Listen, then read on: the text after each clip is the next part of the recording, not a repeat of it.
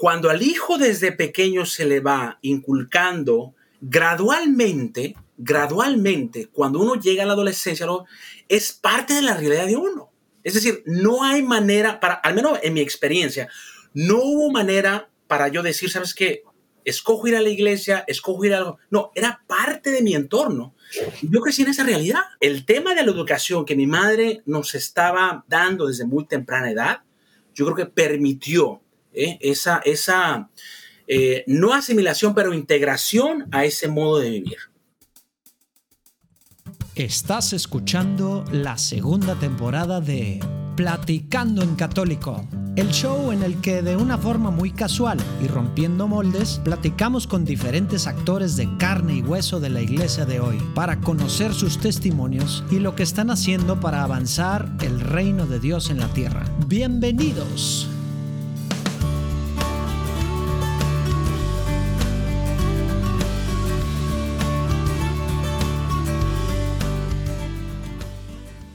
What up? Pues te he extrañado. sí, extrañado. Han estado muy interesantes estas semanas. Pero bueno, estamos de regreso y con un episodio padrísimo, una platicada padrísima que pudimos tener con Gerardo Lalo Salazar, quien ahorita está en Houston. Eh, ha vivido, ¿qué? Pues casi como, ¿qué eran? ¿Ocho años? ¿Siete años? ¿Diez años casi a lo mejor? Y bueno, pues nos platica tal cual de, cómo le tocó esa, niñez de, en un pueblo en México y estar pues sin papá la mayor parte del año porque era bracero, se cruzaba a California a trabajar y después pues bueno, ya más grande como era la vida en un pueblo de México, interesantes varias cosas que nos platicó ahí, la diferencia pues con ahora y eso que es un, es un hombre chavo, o eso digo yo, igual, igual los más jóvenes se ríen de mí y me ven a mí y me ven ya viejito, pero bueno, yo me siento chavo, no, no, no, no, no, no te burles tú que andas pensando que no estoy chavo, pero bueno, padrísimo la platicada con Lalo, lo que ha estado haciendo, cómo el Señor pues lo llama, lo va acercando a él y cómo pues este último tiempo se ha dedicado con todo a estar cercana cercano pues de, de, latinos, ¿verdad? De los migrantes en la frontera y pues también ahora últimamente también tratando, digamos, de pues de elevar el nivel de las cosas para latinos, específicamente en formación. Nos va a platicar cosas padrísimas que está haciendo la Universidad de St. Thomas, el centro semillero que él dirige en Houston.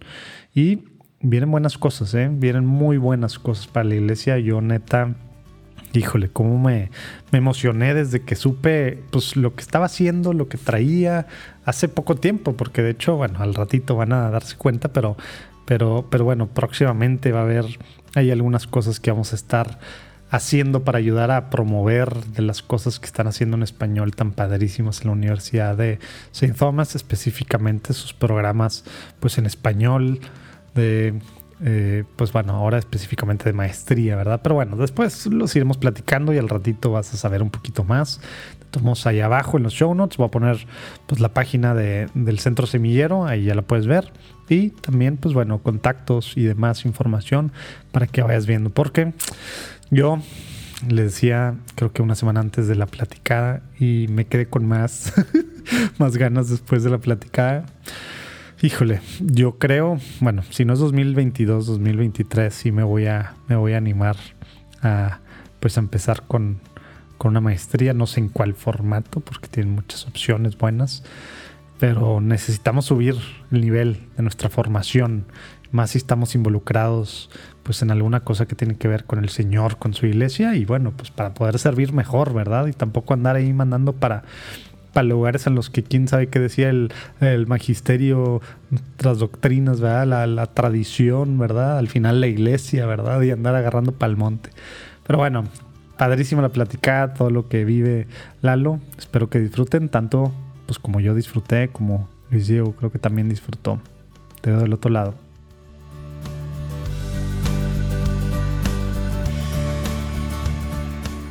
Gerardo, Lalo, Salazar, un placer tenerte aquí en Platicando en Católico.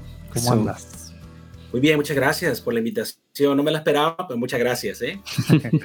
Ahorita digo, llevo poco de, de, estar platicando contigo, aunque creo que te conocí que a inicios de año, fue el año pasado, ya no me acuerdo aquella junta, aquella junta que tuvimos, pero bueno, lo poquito que supe ah, me dieron ganas de sí, invitar. Ya rato, sí, sí, sí. Fue el año pasado, ¿verdad? fue muy rápido, así de pasadita. Sí. Eh, yo creo que hace como un año. Sí, sí, sí, estamos en media, en, a la mitad de la pandemia, recuerdo, y, eh, pero fue así de pasadita, José. Bueno, sí, no, no, no nos. No, no hubo chance de platicar. Nosotros nos invitaron a un, pues que era como una presentación de, ya no, no me acuerdo cómo estuvo el rollo, pero algo de Tierra Santa, ¿verdad? Sí, sí, sí, Filo, es un proyecto que estaban organizando algunos evangélicos y querían hacerlo, eh, ¿cómo se dice? Interdenominacional para que mm. también, sí, sí, sí. Eh, y ahí de alguna forma nos conectó Alejandro Bermúdez, quién sabe cómo era, pero y quién sabe por qué, yo todavía no entiendo por qué, por qué a mí me, me, invitaron ahí, pero, pero bueno, aquí estamos, ahora que estábamos platicando hace algunas semanas, que me platicaste tantitito de, pues de, de ti, me dieron ganas de tenerte acá, así es que bueno, vamos a entrarle al tema, pero como es costumbre, vamos a ponernos en presencia del Señor, si te parece, para comenzar con el pie derecho, Lalo. Como el Padre, del Hijo y del Espíritu Santo, Amén.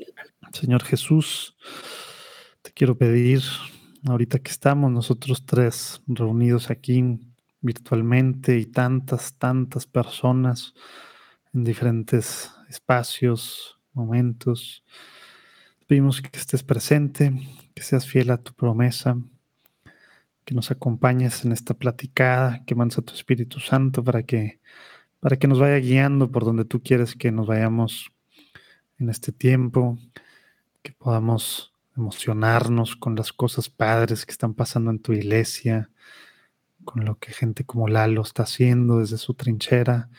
Te pido también que todos los que están escuchando o viendo, cualquier momento, que los emociones, que los llenes de tu Espíritu Santo, que los llenes de ti para que puedan realmente pues salir afuera para poder hablar de ti, atraer a gente hacia ti, hacia tu corazón, hacia tu iglesia, Señor. Te pedimos por todos los que participan de alguna forma también en, la creación, en la producción de, esto y en algo de las cosas que estamos haciendo e intentando hacer en Juan Diego Network. Bendícelos, úsalos, Señor.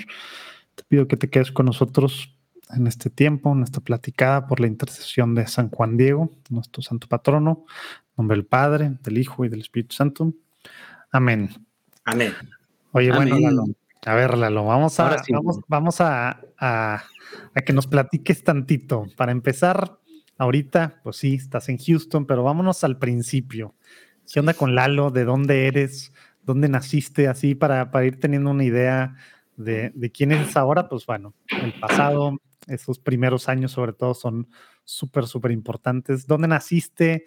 ¿Naciste en una familia? ¿Tenías papá, mamá, hermanos? ¿Cómo estaba ahí la, la cosa? Platícanos tantito, Lalo. El origen de Lalo. Eh, sí, gracias. Eh, yo nací en el este de Los Ángeles, en California. Mi papá, bracero, trabajador de los campos agrícolas. A ver, explica esto de bracero. Esto de bracero, que es un tema que, que antes se escuchaba mucho más y creo que cada vez menos, y a lo mejor gente que nos está escuchando de otros países de, de, pues de Latinoamérica o aún a lo mejor gente de Estados Unidos, pues, pues más nueva, por así decirlo, este concepto de esta idea de bracero no está muy claro. Perdón que te interrumpí rápido, pero, eso es importante. ¿Qué es, es un bracero?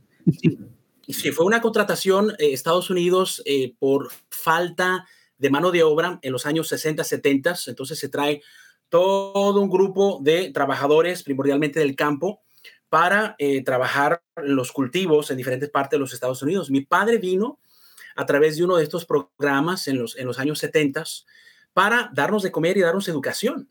Eh, eh, en ese entonces, cuando yo nací, mis padres se encontraban en California, pero a la edad de 3 o 4 años, más o menos, mi familia decide regresar a México y yo crezco en Santa María del Río, San Luis Potosí, México.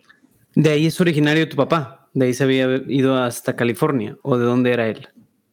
Sí, sí, sí, claro. Sí, mis padres son originarios de Santa María del Río, en San Luis Potosí. Mi padre y, mi mamá también. Eh, eh, pero sí, como, como migrantes, trabajadores, eh, mi familia iba y venía. Entonces, pero sí, vaya, yo, yo me considero primera generación dado que he crecido en México. Oye, y, oye, y nada más para terminar de entender, porque luego hubo algunos temas, digamos, con, con el programa de Braceros, que si el tema de, de, ciudadanía, residencia, y hubo así como que algunos temas que entiendo, bueno, no sé si ahora todavía, pero, pero entiendo que hace todavía, empezando pues este, este milenio, había gente ahí que estaba pues peleándole cosas al gobierno de Estados Unidos, que, que según pues pensaban se les habían prometido, no, no, sé yo cómo está el tema. ¿Cómo era esa parte que dices tú de que estaban cruzando eh, constantemente, regresaban, la parte de, de, del programa tu papá cruzaba, o sea, ustedes cruzaban legalmente, pero era un estatus diferente, así nada más para entender tantito cómo era esa realidad, porque aquí hemos platicado con gente que pues la forma en la que han cruzado, pues en algunos ha sido legal y se extiende de más, y en algunos ha sido pues a través de coyotes y demás. ¿Cómo, qué, qué significaba el estarse cruzando para ti, para tu familia? El programa de Bracero básicamente permitía venir temporalmente a los trabajadores, no a las familias, es decir, la familia, cuando yo digo que mi familia venía y regresaba era porque nos lamentábamos a la brava, ¿no? A la ah, brava. Ahí, sí. sí, sí, sí. Eh, me acuerdo mucho el, eh, aquel lado de Tijuana, San Diego. Eh, pero básicamente eso, ¿no? Básicamente eso. Entonces, eh, y era temporal, no, no, no daba, un, no daba una, una eh, permanencia en el país. Eh, eh, ya posteriormente, con la, la, la, la, amnistía en el 86, la, gran mayoría de estos trabajadores pudieron, pudieron, ¿cómo se dice?, regularizarse en el país. Órale. Oye, y entonces digo, tú no te acuerdas nada de Los Ángeles, a los tres años te fuiste ya para, para, para San Luis. Pues sabes qué, José Manuel, tengo, tengo unos, tengo unas imágenes así en mi mente, o sea, yo creo que mis Órale. recuerdos uh -huh. más... Eh, de más pequeño son desde los tres años y medio y cuatro, pero te dijera, son unos cinco o seis recuerdos contados, eh, pero ya luego de eso, wow. vaya, eh, sí, ya, ya, ya más eh, eh cuando crecí en México. Yo no sé si me acuerde algo de antes de mis siete años. Yo tampoco. Conocí a alguien que tenía una memoria de cuando tenía un año, pero yo la verdad. Wow. Sí, un obispo, un obispo en Brasil. Wow. Oye, Lalo, y, y, esta parte que dices que se la aventaban a la brava, o sea, para ti, digamos, pues estabas, obviamente, luego estas preguntas es bien, pues, pues era lo normal, lo digo, para ti, pues así fue como creciste, ¿verdad? Pero, pero tú te acuerdas estando ahí en, en San Luis, ¿qué, ¿qué, tan lejos está de la capital, eh, la ciudad o pueblo en donde estaban? Santa María del Río está a 40 kilómetros al sur de la ciudad de San Luis Potosí. Que es la Santa María del Río es, es, es donde los temas de los rebozos. Ándele, pueblo ah, mira, mágico. No estoy, no estoy tan Sí, sí, sí. Era, no, no, al, al, algo, es que me acuerdo cuando vas ahí manejando entre San Luis y, y Querétaro, ¿no? Sí, eh, está así un, bueno, ahora ya la carretera está diferente, creo que desde hace como dos años o tres años. Estamos entre San Luis y San Luis de la Paz. Uh -huh. Sí. Ok, y, y, para los ignorantes como uno, o sea, ahí se hacen rebozos por lo que escucho, ¿no? la cuna, sí, ¿no? Es, sí, la cuna del rebozo, rebozo con la seda del gusano. Y ustedes saben, la oh. prueba de fuego, para saber si es un rebozo auténtico de Santa María, tú tienes que, y digo, el rebozo, ¿qué? Tres metros de largo, un metro y medio de ancho. La prueba de fuego, para saber si es un rebozo de Santa María, agarras una punta del rebozo, la pones en el anillo, le estiras suavemente sin mayor fuerza y si pasa todo el rebozo sin mayor esfuerzo, es un rebozo auténtico. Wow, literal. Tienes que deshacer el rebozo para saber que. Sí, sí, sí. Wow. Claro, la tradición se está perdiendo. Hoy en día están tratando, ¿cómo se dice?, rescatar y enseñar a algunos jóvenes, pero digo, wow. no, Uh -huh. no, no, no le funciona, ¿no? Porque no, no, no, no es rentable, ¿no? O sea, un, un rebozo de seda tarda Carísimo. un mes, mes y medio para hacerlo. Son caros, claro, wow. son caros. De hecho, wow. otra de mi esposa descubrió que el rebozo que le traje no era auténtico. No. Made in China, pero lo compraste en Santa María. no digo, porque un rebozo auténtico de seda, ¿qué? 15 mil, 20 mil pesos. Wow. Oh, sí, sí, sí, sí, Un dinerito. Wow. wow. Oye, ya vamos a poner ahí abajo algunos links ahí a, para, que, para, para, que vean los que están escuchándonos de otros países que es un rebozo, qué onda con Exactamente. De hecho, pasado mañana salimos para San Luis Potosí, vamos a estar por allá primeramente Dios. Ah, mira. Wow, órale. Y entonces, cuando tú, o sea, digo, eh, tu familia estaba de alguna manera involucrada en ya sea alguna tradición del pueblo o algo de esto de los rebozos, o eran más como, no, pues era la parte sobrino. del bracero. Un sobrino, Luis, un sobrino está aprendiendo, él tiene que, está en la Universidad de, de Autónoma de San Luis, pero él, es, él está aprendiendo la, ¿cómo se dice? Hoy en día tienen un programa para enseñar a los jóvenes, las nuevas generaciones, Él tiene que unos 19 años y está aprendiendo, ya prácticamente ya casi aprendió todo el proceso, ¿no? Wow. Oye, pero tú cuando estabas chico, entonces era el tema de lo que tú te acuerdas era estar, como dices, cruzando a la brava, así para estar con tu papá. Entonces, ¿se cruzaban tu mamá? ¿Tienes hermanos? Sí, oh, tengo, tengo 13 hermanos. Wow. 13 hermanos. ¿Qué número eres tú? Yo soy el número 11. Wow. Ah, no, pues ya. Oye, ¿cuánto te lleva el mayor? La fila. ¿Cuánto, ¿Cuánto, te lleva el mayor, Lalo? Uh, mi hermano mayor eh, tiene 69 años de edad. Ay, no, pues, wow. 69 años de edad. El rango, el rango está, ¿cómo se dice? Muy, muy amplio. Eh, mi madre fallece hace 18 años, mi papá se vuelve a casar. Mm. Yo tengo dos, dos, hermanitas pequeñas, Anaí y Melissa. Anaí tiene que 13 años, Melissa tiene 11 años. Eh, digo, la novedad no es eso, sino que mi padre, mi padre cuando se vuelve a casar, mi papá andaba en los 71 años de edad. 71 años de edad. ¡Wow! Hay esperanza para sí, Rafa y otros amigos. Wow. Hombre de fe, hombre de fe.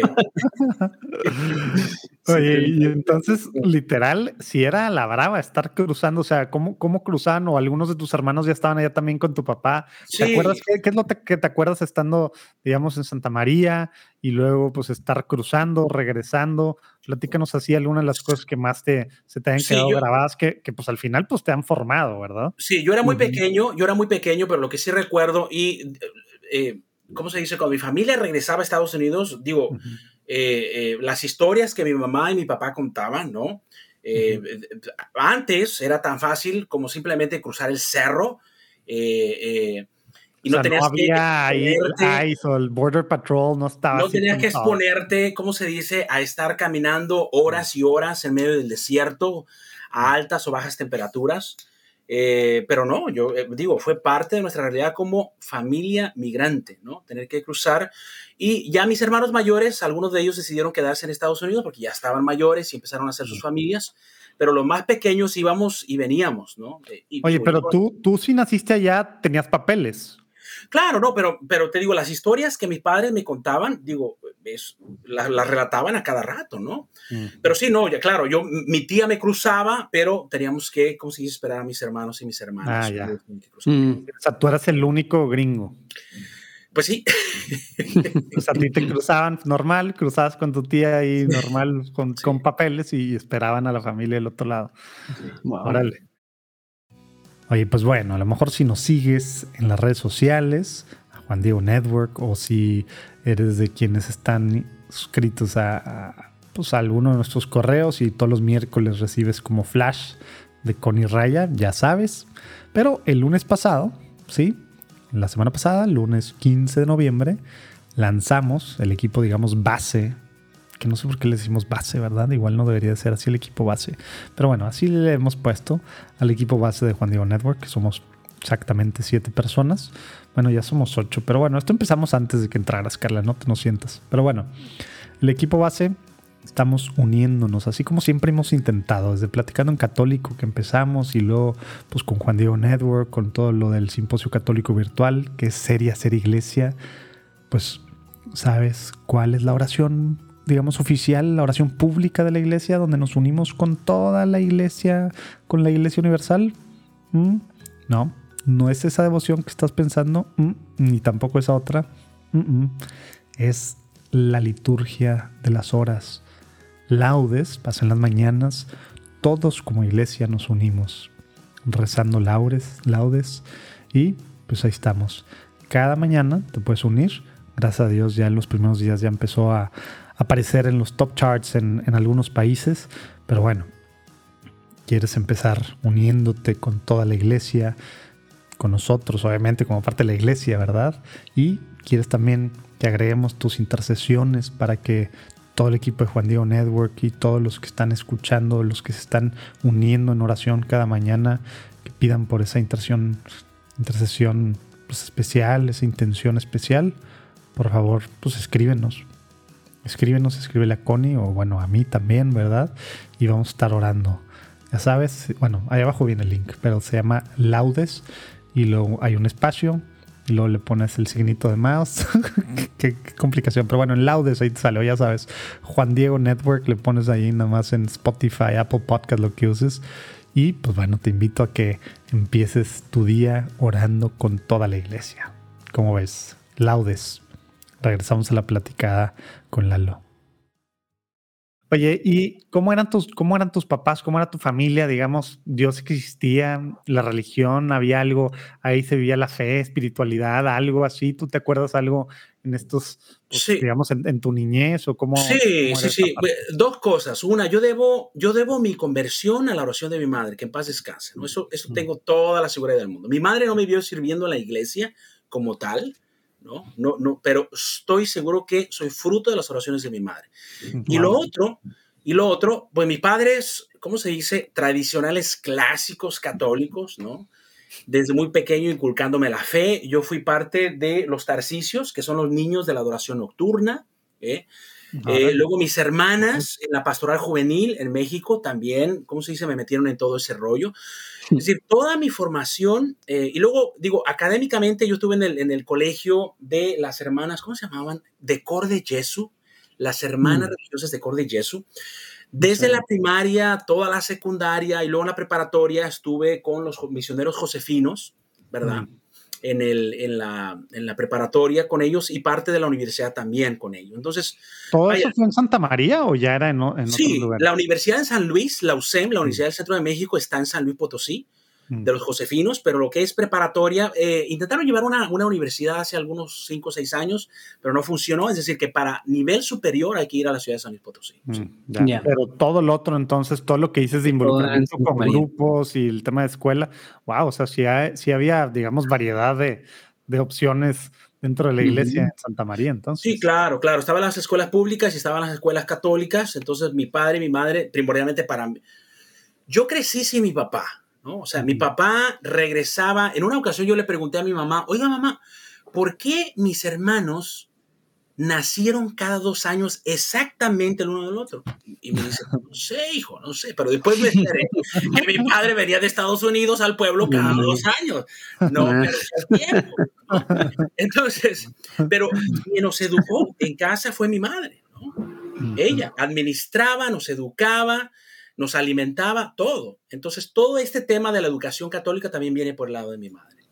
Oye, y entonces literal, o sea, cada dos años, esa parte de tu papá, pues no estaba ahí, pero tenías abuelos, tenías tíos, ¿cómo, cómo, estaba, digamos, ahí algo relacionado? ¿O las figuras paternas eran más tus, tus hermanos mayores? ¿Cómo, ¿Cómo era esa parte? Sí, no, no, no, digo, por el lado de mis padres, la familia es muy grande, muy extensa. Mi, madre tiene nueve hermanos, mi papá también eran seis, pero tú sabes que se multiplica la familia y en realidad digo, por ese lado, aunque yo no crecí con mi padre, eh, digamos, no fue un factor, porque mi padre siempre fue intachable, fue un modelo, ¿no? O sea, cada vez que él venía, vaya, yo nunca lo vi gritándole a mi madre, jamás vi a mi papá emborrachado, es decir, un hombre serio, sí, serio, la gente de mi pueblo, nosotros, todo, toda esa región del, del altiplano, San Luis Potosí, venimos de los, los guachichiles, ¿eh? de la tribu de los huachichiles y de los, eh, se me fue el otro nombre de la otra, ¿no?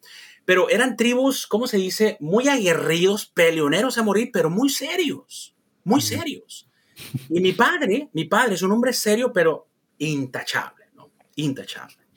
Órale. Órale, y, entonces ibas tú creciendo, pues digamos, ¿cuánta gente vivía o al menos cuál era la población? ¿Te acuerdas más o menos ahí en tu niñez, adolescencia en Santa María? Sí, 22 mil habitantes. Hoy en día ya es catalogada como ciudad, pero sigue, sigue llamándosele pueblo. Y creo que actualmente yo creo que habrá unos cincuenta y tantos mil más o menos ya con mm, la cabecera municipal, ya con las diferentes comunidades este, eh, eh, aledañas, ¿no?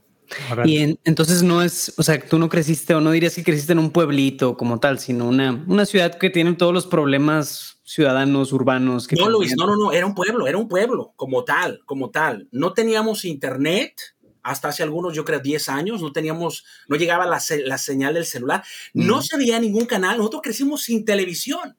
Nada, o sea, ni el canal 5. No, no, en serio. Ni el canal 5, wow. En serio, o sea, las familias que tenían la oportunidad de tener una antena en el techo, ¿se acuerdan de aquellas antenas? Bueno, podían a lo mejor agarrar, bajar la señal de uno quizás dos canales a lo más, ¿no?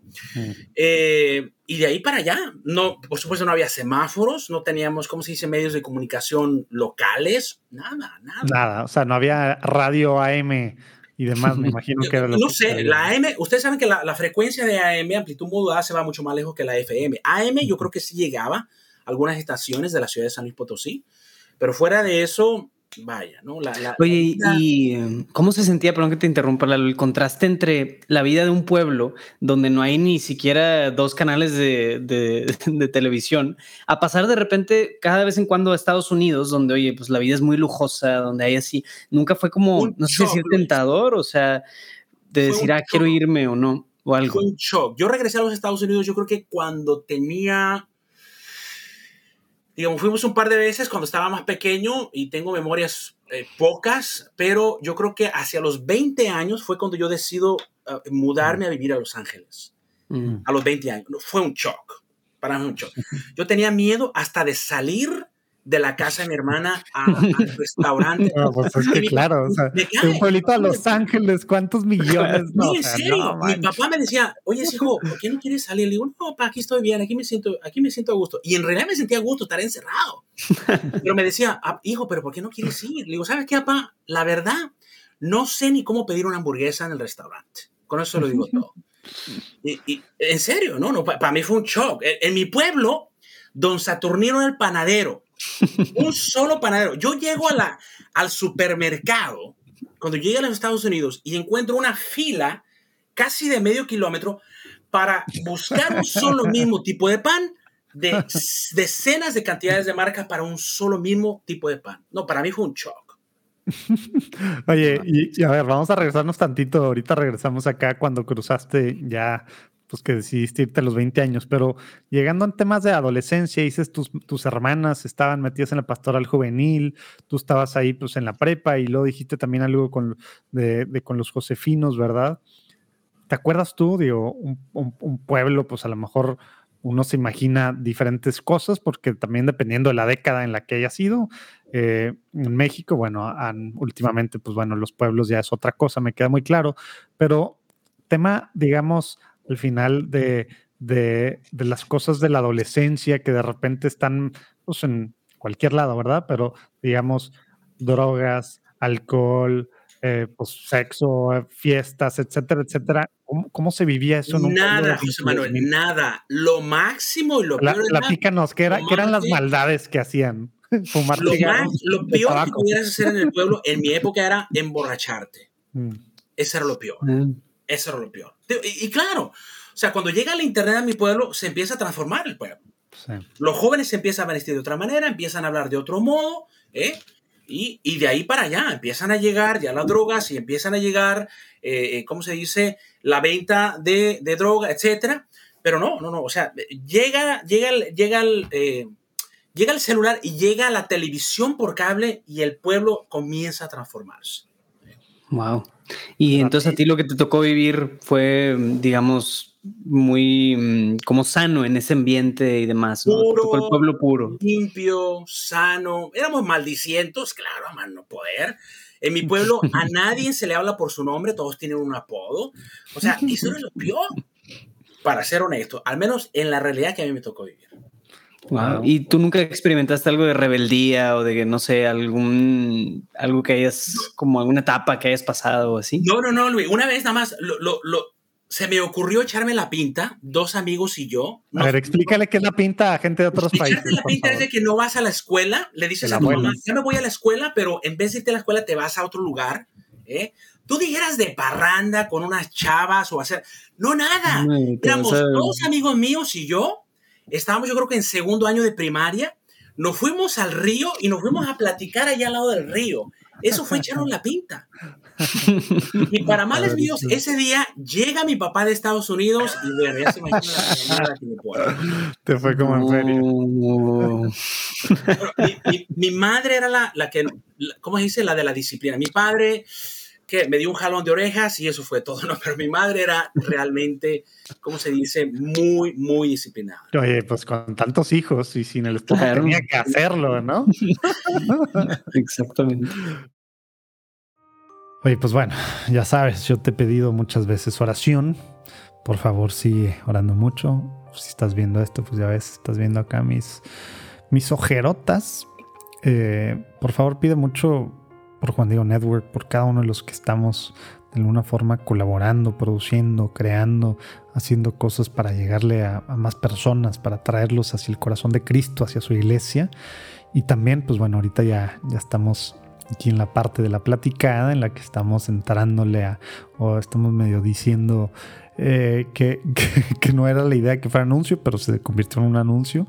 Eh, todo lo que está haciendo pues Lalo con, el Centro Semillero en la Universidad St. Thomas en Houston, Texas, eh, pues sí, son digamos nuestro primer pues, patrocinador, se dice, anunciante, sponsor, advertiser, tantas palabras, pero bueno, la primera organización que, que está entrándole estos temas, sí, obviamente habíamos tenido en, temas de los simposios católicos virtuales. Te, he platicado que todavía no estábamos listos en varios sentidos, todavía no salimos propiamente vender, estamos preguntando, ¿verdad?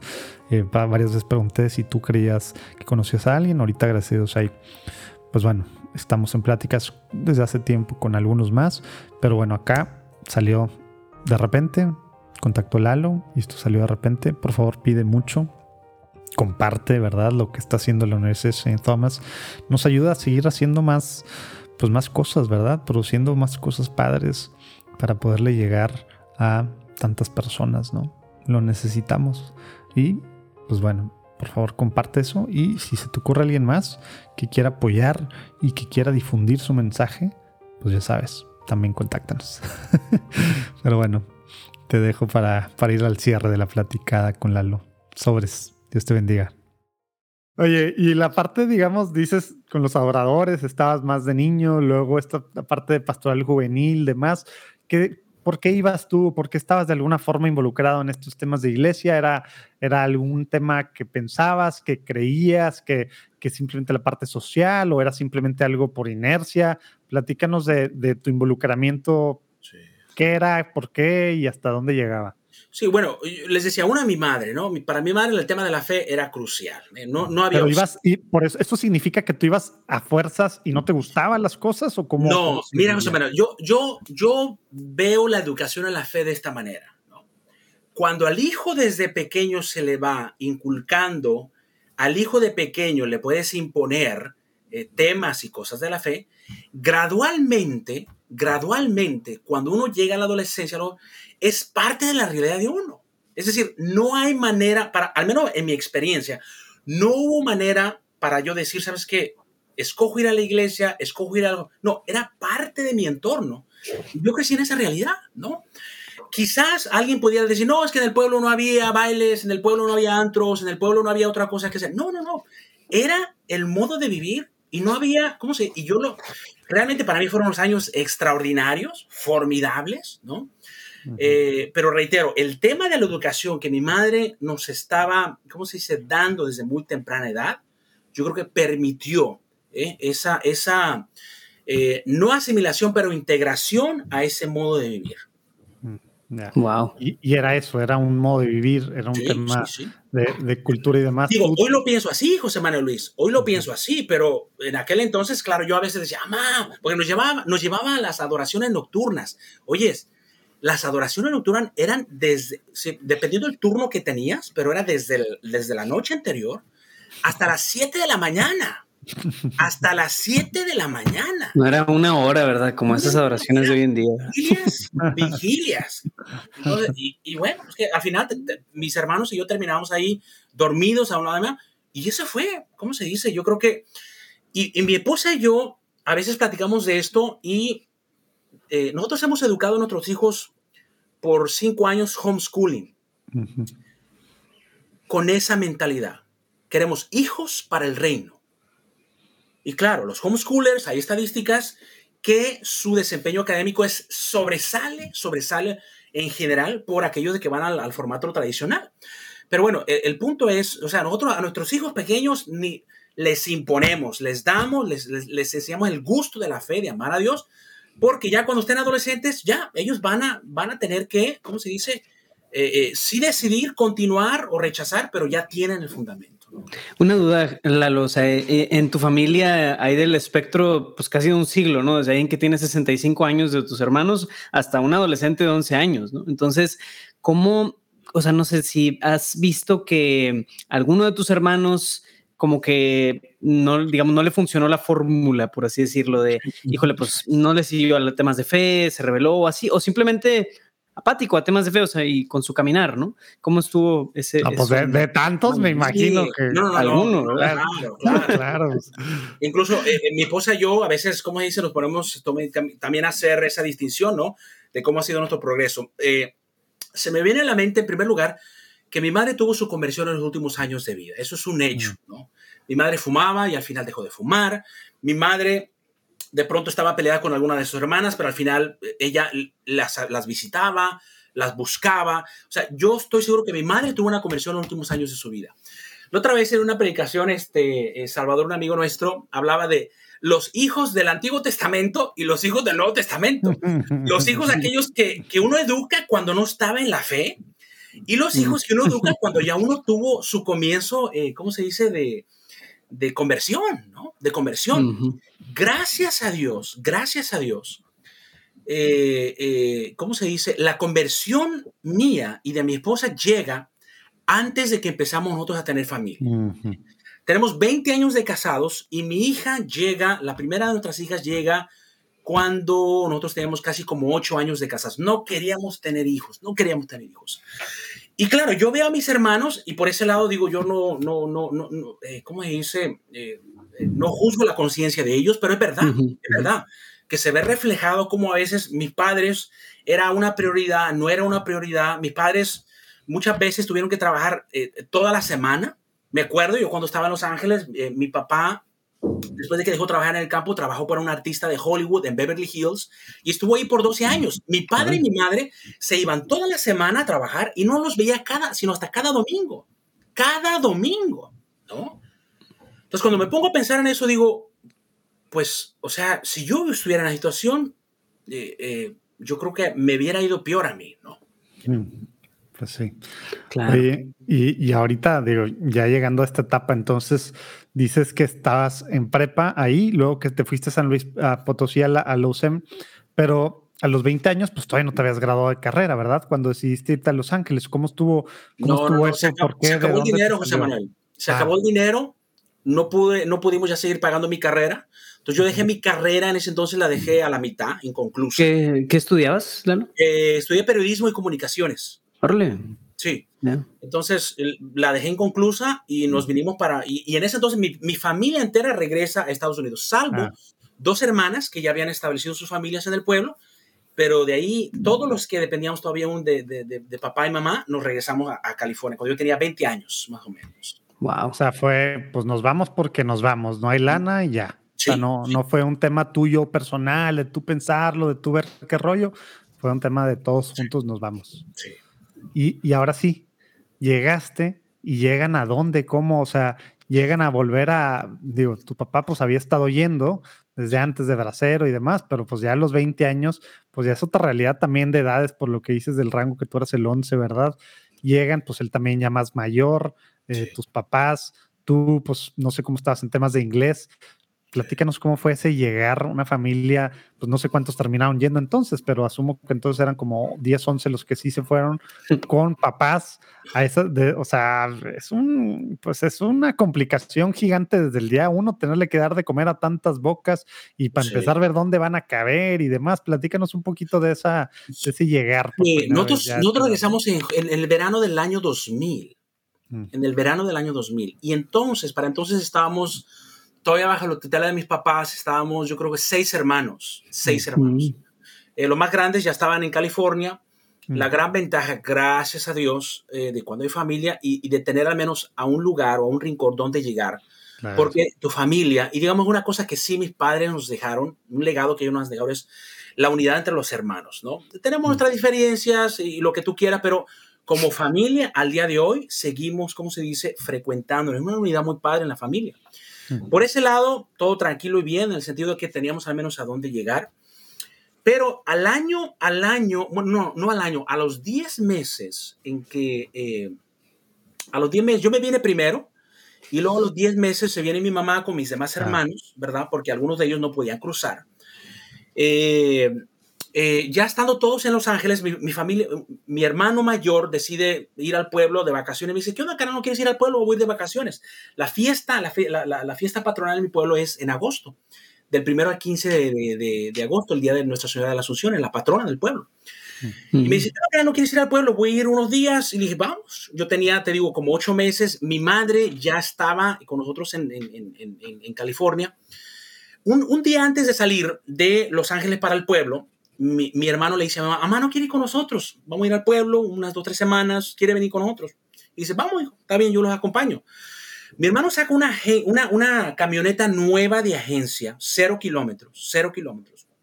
Vamos a nuestro pueblo, en aquel entonces, digo, manejamos por muchos años, eh, eh, que son unas 36 horas. Sí. Eh, pasamos unas vacaciones formidables en el pueblo. Al regreso, al regreso, a la altura de Gómez Palacio Torreón, la llanta trasera del lado derecho revienta, la camioneta se volca y mi madre muere en ese accidente. De los siete que íbamos en la camioneta, de los siete que íbamos en la camioneta, papá Dios solamente se decide llevar a mi mamá. Yo a veces les digo aquí a, los hermanos de la comunidad eh, o a los estudiantes que yo les digo, si yo hubiese muerto en ese accidente, derechito al infierno derechito al infierno. Eso es un, ¿cómo se dice? Marcó un parteaguas en toda mi familia, en mi vida. Mm. O sea, la respuesta mía fue, eh, ¿cómo se dice? Guardarme todo ese luto, todo ese duelo, y, yo reventé, ¿no? De ahí, de ese, de ese año en que mi madre muere, a los, a los siguientes siete años, yo una vida inmoral, totalmente alejado de Dios, perdido realmente. Wow. Oye, y, de ahorita, ahorita vamos a esa, a esa parte de qué estabas haciendo tú, pues esos 8 o 10 meses antes y luego estos próximos años, qué hacías tú en Los Ángeles y demás. Pero, pero esa, hay algo que, que tú dices ahora, nos decías hace ratito que tenías, pues que tienes esa certeza de que la oración de tu mamá, la, la oración de tu mamá fue la que, pues al final pues afectó tanto en tu conversión, que al ratito vamos a llegar a esa parte, pero tú te acuerdas así tus últimos momentos con ella en ese viaje y demás, eh, esto que te dé esta, esta certeza de ahora, que ahora, que ahora tienes, que pues, pues obviamente no entendiste, me queda muy claro durante esos siete años a lo mejor y por eso todas las complicaciones en las que te metiste, pero alguna cosa ahí que nos quieras platicar de, esos últimos momentos con ella. Eh, mire Luis, José Manuel, mi mamá no sabía leer, mi mamá nunca fue a la escuela. ¿eh? Mm. Y yo me acuerdo cuando mi mamá me decía, hijo, ¿me, pudieras leer, me pudieras leer este pedacito de la Biblia, este versículo? Mm. Y yo decía, mamá, estoy muy ocupado, estoy muy cansado, mamá, no. mi madre aprendió a leer con la Biblia. Wow. Cuando mi madre, mi madre muere, obviamente, este, eh, toda mi familia eh, ¿cómo se dice? Nos, nos, o nos uníamos o realmente la familia, eh, eh, ¿cómo se dice? Devastados, terminamos, ¿cómo se dice? Dividiéndonos, ¿no? Y yo creo que ese momento fue crucial, porque yo no sé si ustedes recuerdan, pero hace algunos años salieron unas llantas defectuosas que se les despegaba toda la banda de rodamiento. Bueno, a nosotros nos tocó mm. una de esas, una de esas llantas, ¿no? Eh, digo, todavía me acuerdo cuando mi, mi, madre llegó a los Estados Unidos, todos mis hermanos contentos, imagínate tú, ¿no? De que mi madre decida hacer el cambio nuevamente y venirse a los Estados Unidos, estar con nosotros. O sea, todo se vino abajo, ¿no? Para entonces yo, ya mis hermanos, cuando yo llegué a los Estados Unidos, dos de mis hermanos se dedicaban al financiamiento hipotecario mm. y me enseñaron ese negocio, el bienes y raíces, pero más, más que nada el financiamiento hipotecario, ¿no? Y, y y yo, cuando tuvimos accidente, yo me dedicaba a hacer eso y continué haciendo eso por los siguientes 8 o 10 años más o menos. Sí, o sea, ya el tema de estudios ya no estaba en el mapa. No, no, no. Yo el tema de estudios lo retomé ya como, vaya, después de que vino mi, empezó mi proceso de conversión, al cabo de esos 8 años, es que yo retomé los estudios. O sea, ahorita era trabajar y como dices, vida inmoral y, y de, de más cosas, esos 7 años era tema, pues así básicamente esa era tu vida. Sí, sí, sí. Digo, lo digo con pena, pero para, darle la gloria a Dios. Eh, sí, sí, Así, es, así es. Y otra pequeña interrupción. te, te interrumpo, bueno, interrumpo la platicada con Lalo para, para platicarte de un podcast que justo estamos sacando hoy, que el viernes lanzamos el, el, piloto, el episodio cero, el teaser, trailer, como le llamen, pero hoy está saliendo, es de Dani Valverde, a lo mejor el apellido le suena, pero bueno, Dani Valverde pues, nos platica eh, de, de, de varias cosas que empezaron a pasar a raíz de un accidente. Es un podcast diferente, que tiene diseños sonoros, efectos especiales y demás, que acompaña a un libro que ella está también sacando, La sonrisa de la discapacidad. Tiene un hermano, eh, pues sí, discapacitado, ¿verdad? De repente, de repente son temas complejos todavía, ¿verdad? Y, no sabemos cómo, cómo entrarles. Bueno, pues ella tiene un, hermano, tiene un llamado ahí muy, muy particular, precisamente a raíz de tener a, a su hermano. Y el podcast, repito, súper único por la forma en la que se va llevando. Te invito a que la sigas, a que sigas este podcast. Allá abajo lo puedes ver. Y no es solo para quienes a lo mejor tengan en su familia o en, un, en su círculo cercano alguna persona con alguna discapacidad física o intelectual. No, es algo para todos. Sí, para ti, para ti también, para tu hermana, para tu mamá, para tu papá, para tu tío. Sí, neta. Escucha el primero. Es más, escucha el episodio cero. Con eso. Con ese que escuches vas a, vas a entender un poquito más porque estoy diciendo que es para todos. ¿Cómo ves? ¿Aceptas? Regresamos a la platicada.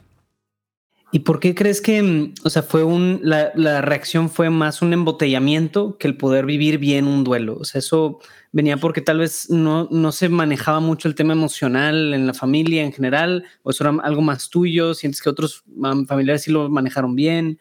¿Cómo lo, lo ves esa parte, Lalo? Sabes que Luis, yo pienso que yo pienso que fueron varias cosas, ¿no? Eh, una, eh, la falta de acompañamiento, ¿no? Sí, nos dieron alguna asesoría por algunos pocos meses, pero yo creo que, vaya, en algunos casos, digo, no tiene un plazo, ¿no? El proceso de luto que una persona puede tener, algunos puede ser extremadamente rápido, otros puede durar meses o algunos años, una.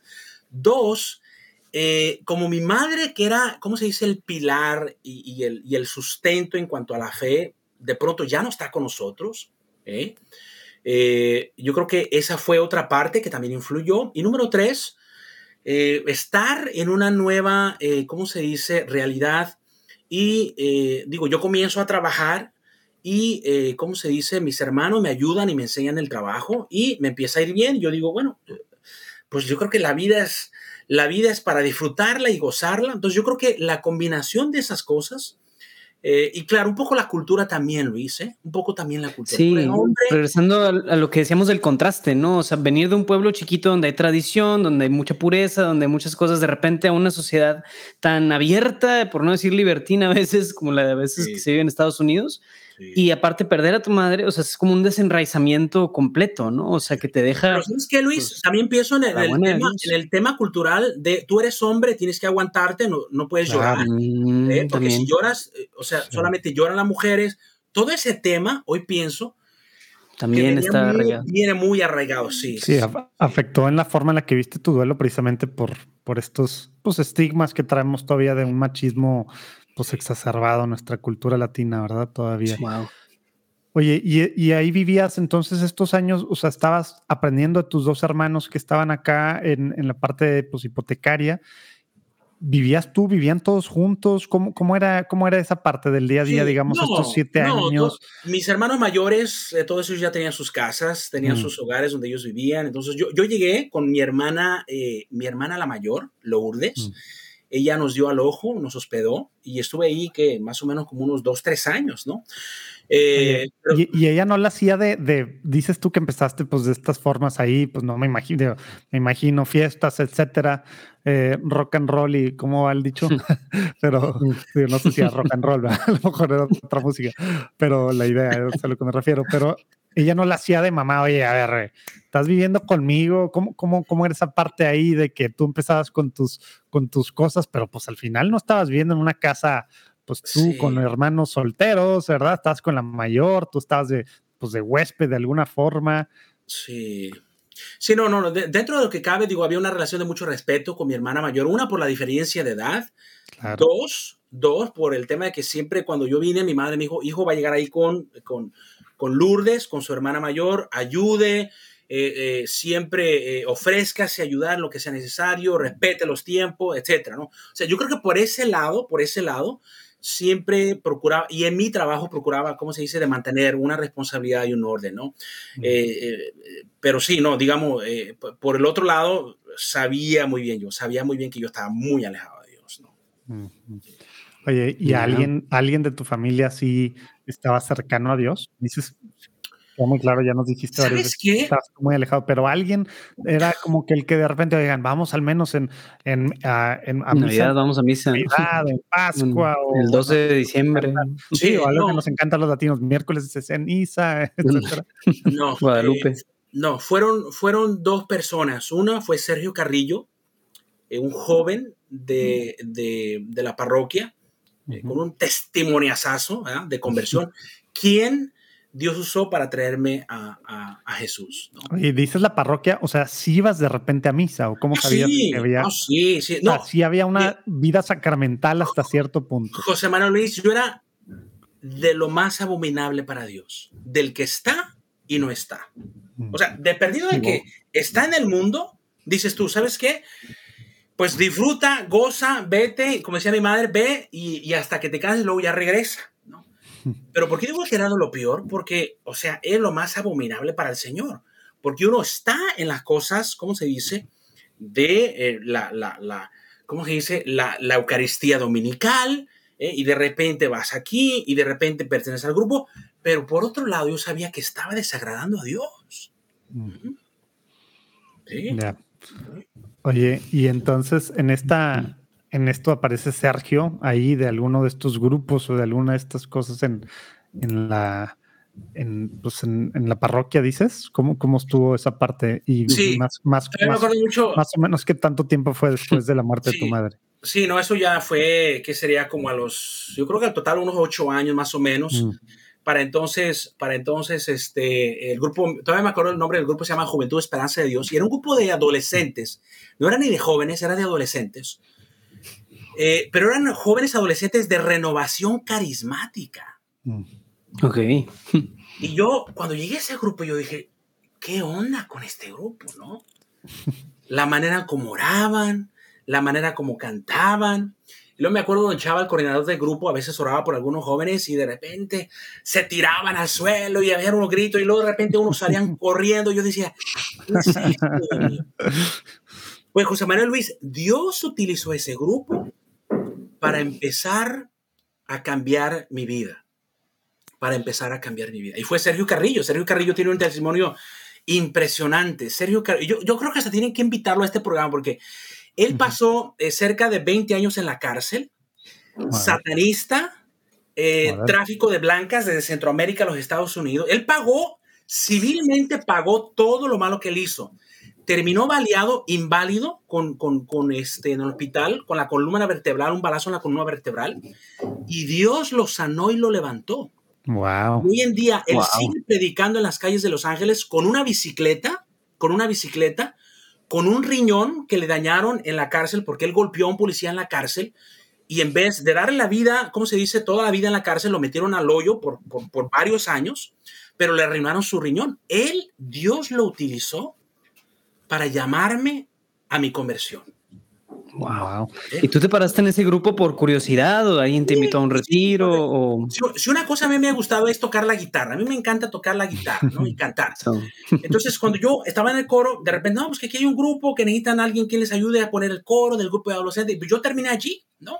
Y ahí estaba Sergio y muchos más adolescentes que hoy todavía recuerdo que Dios los llamó a su conversión a través de ese grupo, ¿no? Y, claro, la parroquia es el grupo, ese grupo da muchos problemas, el grupo hace unas cosas tan raras, ¿no?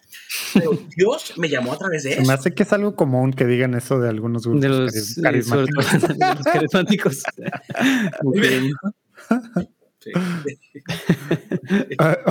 Oye, y tú estabas entonces en medio del mundo y acá con un pie acá, la guitarra hace que te metas al grupo escuches a Sergio, escuchas a Sergio y qué, qué, qué, qué pasó en, en, la mente de Lalo, que pues dices, pues tú eras, pues ya no eras ningún adolescente, ¿verdad? Pero era un grupo de adolescentes.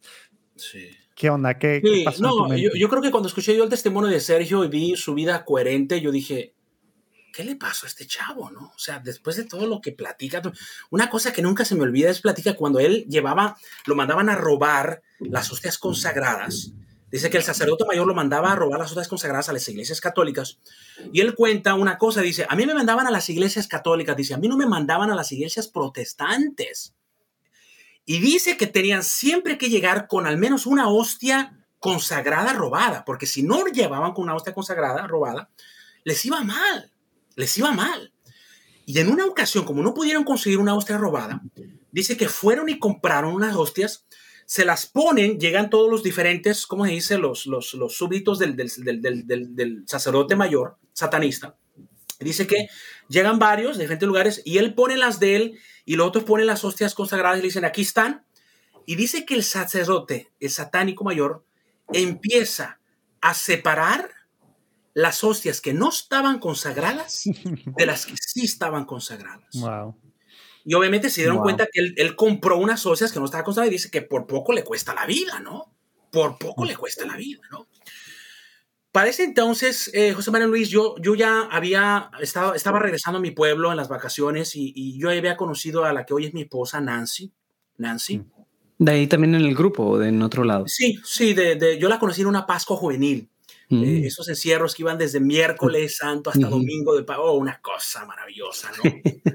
Eh, eh, ahí conocí yo a mi esposa, la que hoy es mi esposa Nancy, y eh, yo creo que cuando empieza mi proceso de conversión, yo escucho y conozco a Sergio, este grupo de jóvenes, yo al año y medio regreso a mi pueblo, me caso con mi esposa eh, para poder este, pedirla, y al cabo de un año y medio mi esposa, mi esposa viene conmigo a Estados Unidos, ¿no? Eh, Ah, pero ella es de, de Santa María y vivía todo el ella es de tiempo. mi pueblo, sí, ella es de mi pueblo. O sea, en la Pascua Juvenil que la conociste fue en Santa María. Sí, sí, sí, sí, sí. Ah, ok, ok. Mm, bien. No, no estaba muy claro yo en esa parte. Órale. wow. Oye, y entonces eso fue como a los 8 o 9 años de que, de que tu, tu madre había fallecido. Así es, así es. Wow. Oye, y te fuiste, o sea, te la llevaste y seguías tú en lo mismo, tal cual, hipoteca, eh, ven- vendiendo, trabajando en esta parte de, de hipotecas, porque ya, digo, si estamos haciendo bien las cuentas, pues en el 2008 fue la gran debacle de estos temas, ¿verdad? Oh. Y ese es otro, ese es otro como ese momento coyuntural de mi vida, porque para entonces ya mi esposa ya estaba aquí en los Estados Unidos, yo ya me la había traído. Eh, y nuestros primeros años de matrimonio nosotros no queríamos tener familia. ¿eh? De verdad que estábamos cerrados a la vida. ¿Y tú, te acuerdas tener- por qué? O sea, porque estás diciendo que, que con el grupo este eh, habías tenido ya un encuentro, ya estaba como que empezando acá el tema de tu conversión Inicial, y José. Manuel. Inicial, inicial. O sea, yo cuando estuve en el grupo de adolescentes, yo creo que de allí para que yo pueda decir, ¿sabes qué? Aquí sí ya va en serio mi proceso de conversión. Pasaron en un, en una estira, jala y de aquí para allá, yo creo como unos 5 o 6 años. Mm, ya, ok. Casi, unos Se 5. toma su tiempo, O sea, claro. De verdad, José Manuel, Luis, salíamos del, del grupo el viernes y nos le íbamos a cotorrear saliendo del grupo con algunos del grupo. Eh, Así tal cual. Así tal cual. Cuando mi esposa ya viene, eh, no nos pusimos de acuerdo y no queríamos tener familia. ¿Sabes qué? Eso de tener hijos, qué cosa tan más pesada, qué responsabilidad. ¿Sabes qué? Vamos a disfrutar, vamos a pasear, vamos a gozarla. Se nos fueron como unos siete años, más o menos, sin, sin tener familia. Sin tener familia. Y ¿Y era un tema así tal cual. O sea, no queremos tener hijos, estamos No. cerrados. No, Ya. No sabíamos ni siquiera si éramos fértiles, ¿eh? Por eso les digo todo. No sabíamos ni siquiera si éramos fértiles. Sí, usando todos los métodos posibles, me imagino, artificiales, etcétera, y por eso, pues ni en cuenta. Y de repente, ¿qué fue lo que cambió? Oh, se viene, la, se viene la, el, el colapso de la recesión en el 2008, 2009. Tú seguías en medio de ese negocio, ¿no? O sea, te pegó. Truena, truena, no, no, digo, la, la- la- industria inmobiliaria fue lo que tronó en Estados Unidos y de ahí el efecto dominó para todos lados. Entonces, el, el- teníamos nosotros ya para, para entonces, mis hermanos Tony y Chava y yo teníamos nuestra oficina, teníamos como unos 20 agentes, teníamos nuestra propia Ah, agencia. ¿cómo se dice? Eh, financiera de hipotecaria, etcétera. Era- eran brokers de, Todo, de brokers, diferentes. sí, sí, sí. Mm. truena todo, cerramos la oficina y ahora sí mi esposa me dice, ¿y qué vas a hacer? ¿No? ¿Y qué vas a hacer? Y, digo, y lo, lo, lo, lo, malo es que cuando eh, uno tiene la oportunidad de repente de ahorrar, uno no ahorra. Es la verdad. Es la verdad. Entonces, eh, colapsa todo y entonces fue cuando mi esposa me dijo, y en ese entonces yo, Alberto Embry, de la Pastoral Juvenil de la Arquidiócesis de Los Ángeles, en un, en un Starbucks, esto se dio en Starbucks, y el día de hoy yo le digo, ¿sabes qué, Alberto? Gracias. Estábamos tomando un café en un Starbucks y me dice, ¿sabes qué, Lalo? Dice, ¿por qué no sigues estudiando? No, ¿sabes qué, Neto? Eh, una, pues eh, no me late. Dos, ya más o menos el inglés, ya para entonces ya lo, lo iba levantando. Pero a partir de esa invitación que me dice, ¿por qué no sigues estudiando, Lalo? Continué mi carrera y de ahí, vaya, a, hasta la fecha. Yo hoy en día doy gracias al Espíritu Santo porque yo me considero un estudiante eterno, ¿no? Y mi esposa me dice, ya terminaste eso y ahora, y, y, ahora esto otro, ¿no? que sigue. Todo en un Starbucks, en un café. Alberto Aembre de la Arquidiócesis de Los Ángeles me dice, Lalo, ¿quién es estudiante? Metió el gusanito. Sí, sí, se me clavó las penitas. ¿Y por qué, por qué fuiste tú a platicar con él? ¿Te acuerdas? Sí, terminó como el grupo de jóvenes, todos los, todas las parroquias de la Arquidiócesis de Los Ángeles siempre tiene un, un líder diocesano que los va acompañando, los va dirigiendo y va proveyendo recursos. Y él era el referente nuestro a nivel arquidiocesano, ¿no? Entonces, este, eh, él me dijo, él me dijo, yo le digo, gracias Alberto, gracias. Si no hemos tenido ese encuentro allí, yo la verdad, yo no sé qué estuviera haciendo el día de ahora. ¿Eso fue antes de la recesión o después de? No, eh, durante, y, durante y cuando estaba sucediendo la recesión, sí, porque como tronó el negocio, eh, nos fuimos a bancarrota y bancarrota espiritual también por encima de todo, ¿no? Este, y ahí es donde retumo yo los, mi, mi carrera, la, la termino Oye, ¿cómo pasa eso? Dices, no tenías, no tenías ahorros, ¿verdad? Estabas en bancarrota. Empezar a estudiar en Estados Unidos, ¿cómo era posible eso? O sea, ¿cómo pasaba el tema de, mira, de, pues al final, proveer para, para ti? Para mira cómo es la Virgen María. Mi, mi, mamá nos consagró a la Virgen María desde pequeños. Yo creo mucho en las consagraciones que los padres hacen para sus hijos. Mi madre nos consagró a todos mis hermanos ¿eh? a, la, a Nuestra Señora del Carmen, a la Virgen del Carmen. ¿eh? Y cuando truena eso y todo, y Alberto me dice, ¿sabes qué? ¿Por qué no continúas estudiando? Y pues yo le dije, pues déjale hecho ganas, ¿no? Déjale hecho ganas, ¿no? Eh, eh, y para entonces se abre una vacante en Guadalupe Radio, hmm. mm. en una posición de hacer de todo, ¿no? Desde producir, de editar, de conducir, de montar bocina, de todo, ¿no? Eh, pero obviamente después de tener un salario de este tamaño y en Guadalupe Radio te dicen, tienes que estar aquí de 8 a 5 de la tarde, de lunes a viernes, yo tenía que manejar, yo entonces vivía en Ontario, manejaba media hora para ir al monte, eh, todos los días. Y de pronto tener un salario así, yo dije, pues bueno, yo creo esto es de Dios. Yo creo esto es de Dios. Wow. Bueno, pues ya sabes que yo te he pedido por aquí muchas veces que me escribas, que me que te apuntes una formita para para cosas que que a lo mejor dices tú, pues yo quiero hacer, porque yo puedo poner mis dones al servicio del Señor, ya sea como un apostolado, o a lo mejor pues yo estoy viendo algo que quiero empezar así como apostolado, como voluntario, pero quiero que se convierta en un trabajito de algunas horas a la semana o después medio tiempo, o quien dice, pues a lo mejor hasta tiempo completo, poner mis dones al servicio del Señor y aparte vivir de eso.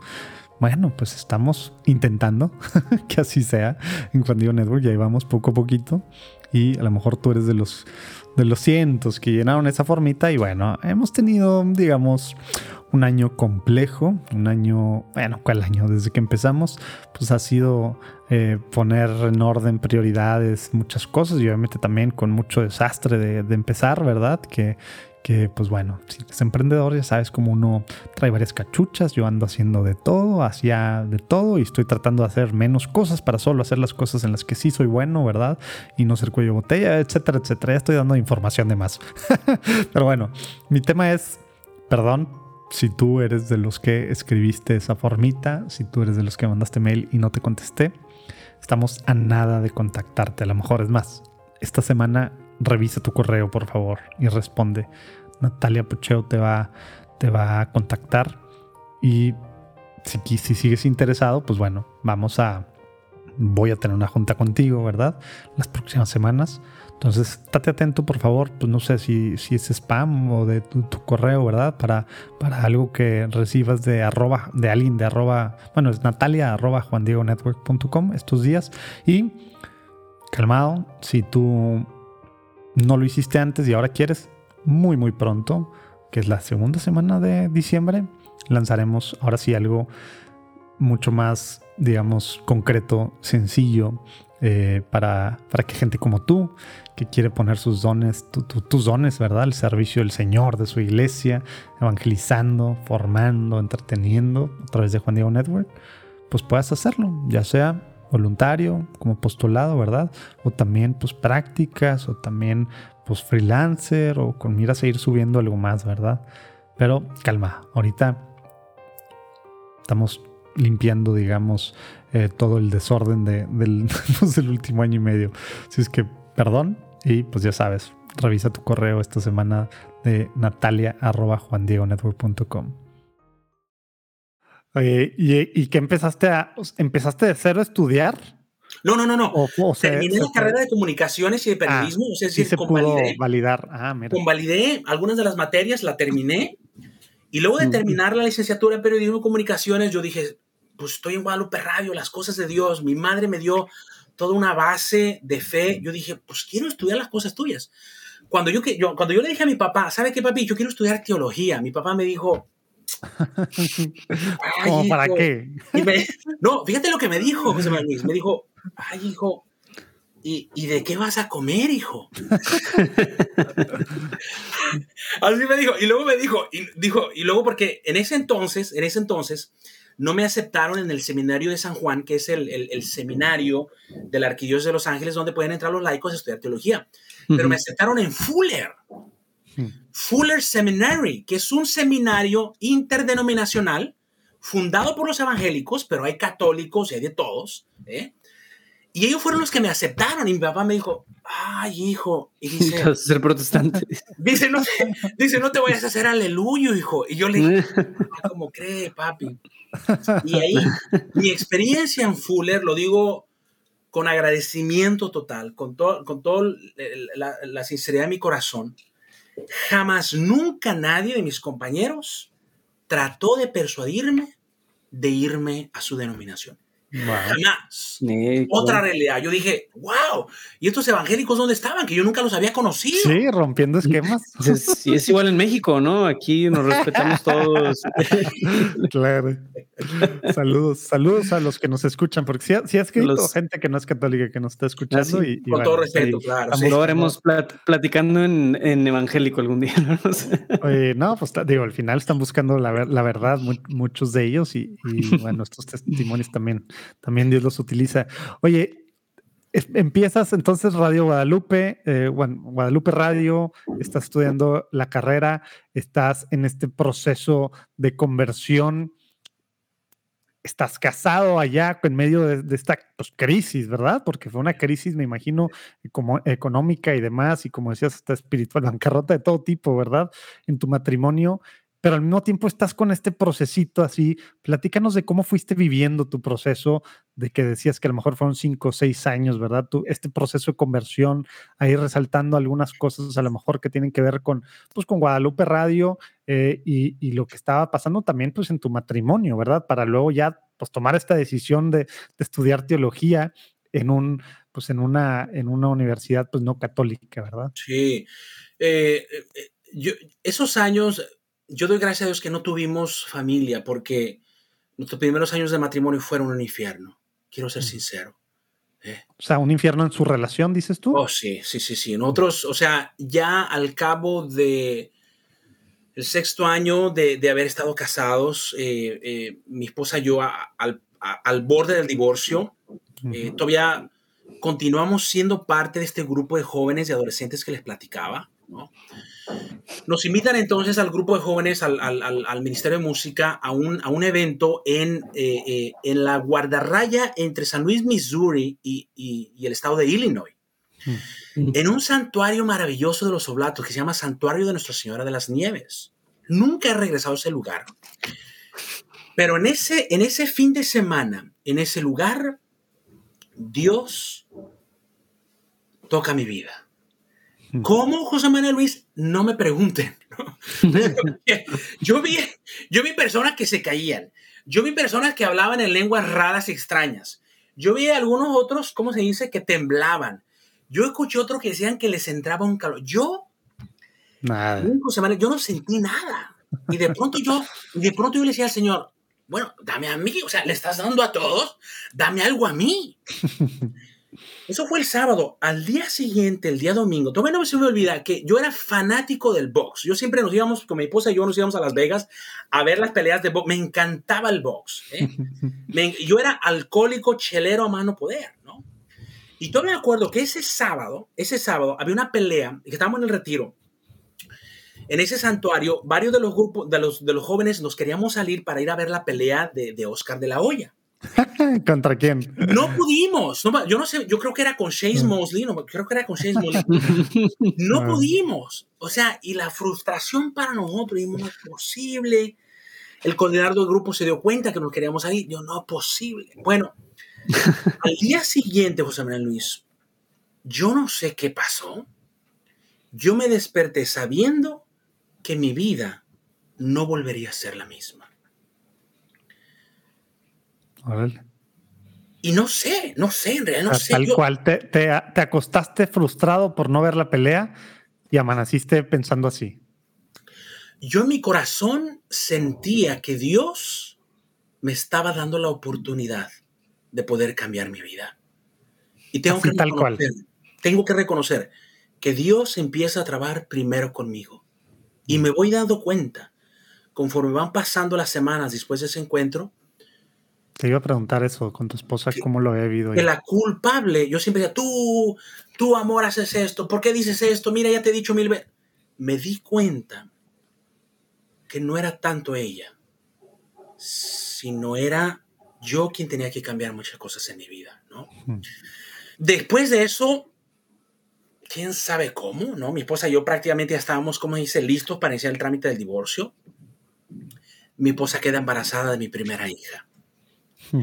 Sin planearlo, sin platicar nada de cambio de parecer, estando todavía en medio de, este, de estos rollos. Sí, sí. Wow. Wow. Oye, y, y de este, o sea, este retiro, dices tú así amaneciste y las próximas semanas tú empezaste, pues te empezó a caer el 20 de lo que a ti te tocaba, obviamente una relación pues es de dos, pero, pero, pero a veces todas las culpas las echamos a la otra parte y te, te diste cuenta que no era así. Eh, de, su lado, ¿cómo, ¿cómo fue este proceso? Ya sé que no estamos platicando con ella y tendrá su, su versión de los hechos, ¿verdad? Pero a veces como que te pregunto porque platicamos, o a lo mejor uno mismo, yo mismo, ¿verdad? Yo como, pues, eso, eso que tú dices, y a lo mejor muchos de los que nos están escuchando sean el esposo o la esposa, ¿verdad? Pero pues sí, pues yo soy el que intenta, yo soy el que, el que le echa ganas, yo soy el bueno de la pareja y el que siempre está tal. ¿Te acuerdas tú qué estabas tú haciendo, verdad? En esas semanas, porque después de un retiro normalmente pues te dura el high y tal y puedes pensar pues ya diferente y tal, pero semanas, meses después, estarle echando ganas en el día a día, platícanos de qué cositas empezaste tú a hacer diferente, sí, no, a pensar y a hacer diferente para, para este cambio de mentalidad, que, que pues pues claro, Dios, Dios puso ahí algo al principio, me queda claro. pero después depende mucho de, lo que uno hace, ¿verdad? Miren, una de las cosas, de lo primero que Dios me quitó fue el alcoholismo. Mm. De entrada con eso, o sea, mm. quienes hemos vivido el alcoholismo sabemos muy bien que detrás del alcoholismo se esconden muchas otras cosas más desagradables a Dios. ¿eh? Mm. Desagradables a Dios. Entonces, cuando Dios me quita y me sana del alcoholismo, inmediatamente yo digo, yo no recuerdo con esa actitud, ah, pero tengo momentos claves. O sea, una cosa que recuerdo es eso, que de pronto yo, antes cuando había tratado de dejar de tomar, cuando yo decía, oh, ya llevo tres meses, cinco meses, ¡pum! De repente volví a recaer y peor. ¿eh? Y mm. peor. Eh, yo recuerdo bien que, digo, ahí no tuve que decirle nada a mi esposa, sino que mi esposa, yo me imagino, me imagino que ella dijo, bueno, pues aquí pasó algo, ¿no? Este ya no toma. ¿eh? De repente no toma, ¿no? Y yo era de los que empezaba y tenía que terminar, ¿no? O sea, si empezaba tenía que terminar bien, ¿no? Era de que una, dos, y, y, ¿cómo dice yo? Eh, eh, en el caso mío, yo no he visto el, el, testimonio de algún santo que diga que de repente se levantaba dos, tres cubitas. No, no, no. Y, y, perdón, no estoy diciendo que tomar una cerveza es pecado. No me malentiendan, no me malentiendan, ¿no? Ya nos estábamos enojando, ¿eh? Pero que si estamos llamados a la santidad, este digo, este en mi experiencia, que si estamos llamados a la santidad, estamos llamados a la santidad y a la perfección como Jesús es perfecto, ¿no? Amén. Como Él es perfecto, ¿no? Pablo lo decía, dice, todo me es permitido, ¿eh? ¿Eh? Mas no todo me es lícito. ¿eh? Santo Tomás decía, puedo, pero no tengo qué. ¿Eh? Puedo hacerlo, pero no necesito ni tengo por qué hacerlo. Oye, pero eso te cayó de repente. O sea, este, este, tema de que de repente dejar de hacerlo. Ese sí, José Manuel. Ese sí. Mm. Yo no sé ni, ni, ni, cómo, la mera verdad. ¿Eh? ¿Eh? Ni cómo. Mm. Eso sí fue algo que de repente yo ya no sentí ganas ni deseo. O sea, de, plano. O sea, ni siquiera la tentación tenías el sábado en la noche cuando iba a hacer la pelea y demás. No, no, no, que sábado, entre semana, entre semana, José Manuel, ¿no? O sea, era una cosa, digo, quienes tenemos el vicio del alcohol ya, o sea, eh, un, acto repetitivo, eh, ¿cómo se dice? Una pasión desordenada repetitiva se convierte en un vicio. Y un vicio, entonces, un vicio controla tu voluntad. ¿eh? Y cuando controla tu voluntad, entonces ya de pronto, por más que la inteligencia le diga no, la voluntad dice sí, sí, sí, sí de repente, yo creo que hay una parte de gracia, ¿no? En esa experiencia, porque la gracia a veces es la que de repente hace que ya ni quieras eso, como que ya puedes medir hacia dónde me lleva esto, ya conozco ese camino y simplemente te orientas hacia lo que sabes que es lo correcto, ¿no? O sea, todo. Santo Tomás decía, gracia santificante y gracia cooperante. Hmm. Dios te bendice, Dios te dice, hijo, vete y no peques más. Y coopera, claro, porque Dios no nos obliga. Nuestra libertad en la eternidad de Dios, Él jamás decidió transgredirla. Es la, la, única cosa donde el Dios no se impone, ¿no? En nuestra libertad. Porque si no hay libertad, no hay amor, ¿no? La llegada de mi hija, de que mi esposa quedó embarazada, yo creo que esa fue otra cosa, no, no es, al menos en nuestra experiencia, no es que la llegada de un hijo venga a solucionar problemas, pero en el caso nuestro, creo que eso le hacía falta a mi matrimonio. ¿eh? Eh, mira, o sea, cuando en y yo creo que la iglesia es sabia, ¿no? O sea, dos mil años, por favor. Si la iglesia dice que ni el condón es permitido porque es, es por tu bien, es por tu bien. ¿eh? Entonces, eh, cuando, cuando, cuando mi hija llega, yo creo que eso también, dejo, Dios me quita el alcoholismo, llega nuestra hija, y de pronto yo, aunque ya no ganaba las cantidades de dinero que ganaba en nuestro grosso anterior, pero tenía lo necesario y tenía un horario. En mi trabajo anterior no tenía ni horario, iba cuando quería y eh, cuando se necesitaba. Pero ya con mi trabajo, eh, empapándome más de las cosas de Dios y escuchando personas, matrimonio, Dios cambió mi vida, Dios hizo esto por mí. Si Dios cambia mi vida, también puede cambiar la tuya. Creo que esas tres cosas, mm. José Manuel Luis, se conjugaron y, y, y, que para entonces yo ya había, para entonces yo para entonces yo creo que yo estaba terminando la carrera, ¿cómo se dice? Perdón, te había terminado la carrera de, de periodismo, pero ya había empezado la carrera de teología y esas cosas, ¿no? Mi hija, el alcoholismo, la carrera, ¿verdad? Eh, eh, ese momento crucial se conjugaron ¿eh? providencialmente para ir, ¿cómo se dice? Dios restableciendo nuestro camino. Wow, qué increíble. Sí. Oye, y, y el proceso fue digamos, pasó esto, decías en, Missouri, ¿verdad? Lo inicial, esta parte así donde en la, mañana después de la pelea amaneciste así y luego, pues bueno, semanas, lo de tu hija y demás, ya regreso a la vida. Seguían en el grupo, en el grupo, muy metido en el grupo de adolescentes, aunque estés, bueno, pues casados y acá ya pues esperando y demás, y, y lo dices con nacimiento. ¿Tenían alguna figura, digamos, tú tenías algún director espiritual, algún padre, amigo, algún... ¿Cómo, cómo ibas viviendo ese proceso de, de tú? Ya, nos queda claro las tres cosas, bueno, cuatro, porque también dijiste, dijiste que estar eh, escuchando mucho los testimonios y, la, viendo a la gente, ¿verdad? Pero, pero aparte de estos cuatro elementos que, que, pues fueron pasando y que fueron muy importantes, ¿Tenías tú alguien que te fuera acompañando, guiando en este proceso de, para empezar, tú, Lalo, darte cuenta de lo que tú tenías que hacer en tu matrimonio, por tu matrimonio, y luego también en tu proceso ya pues, súper personal de, de, conversión? ¿O era un tema que tú ibas descubriendo solo? ¿Cómo, cómo iba esa parte? Sí, a, nivel personal no había nadie, no, no, no había nada. ¿no? Yo no tenía director espiritual, yo esa cosa ni sabía que existía, ¿no? Mm. Eh, eh, eh, pero yo creo que lo que se hacía y se vivía en el grupo, porque mi esposa y yo continuamos, aun cuando después tuvimos nuestra hija, cobraba otro sentido. Mm.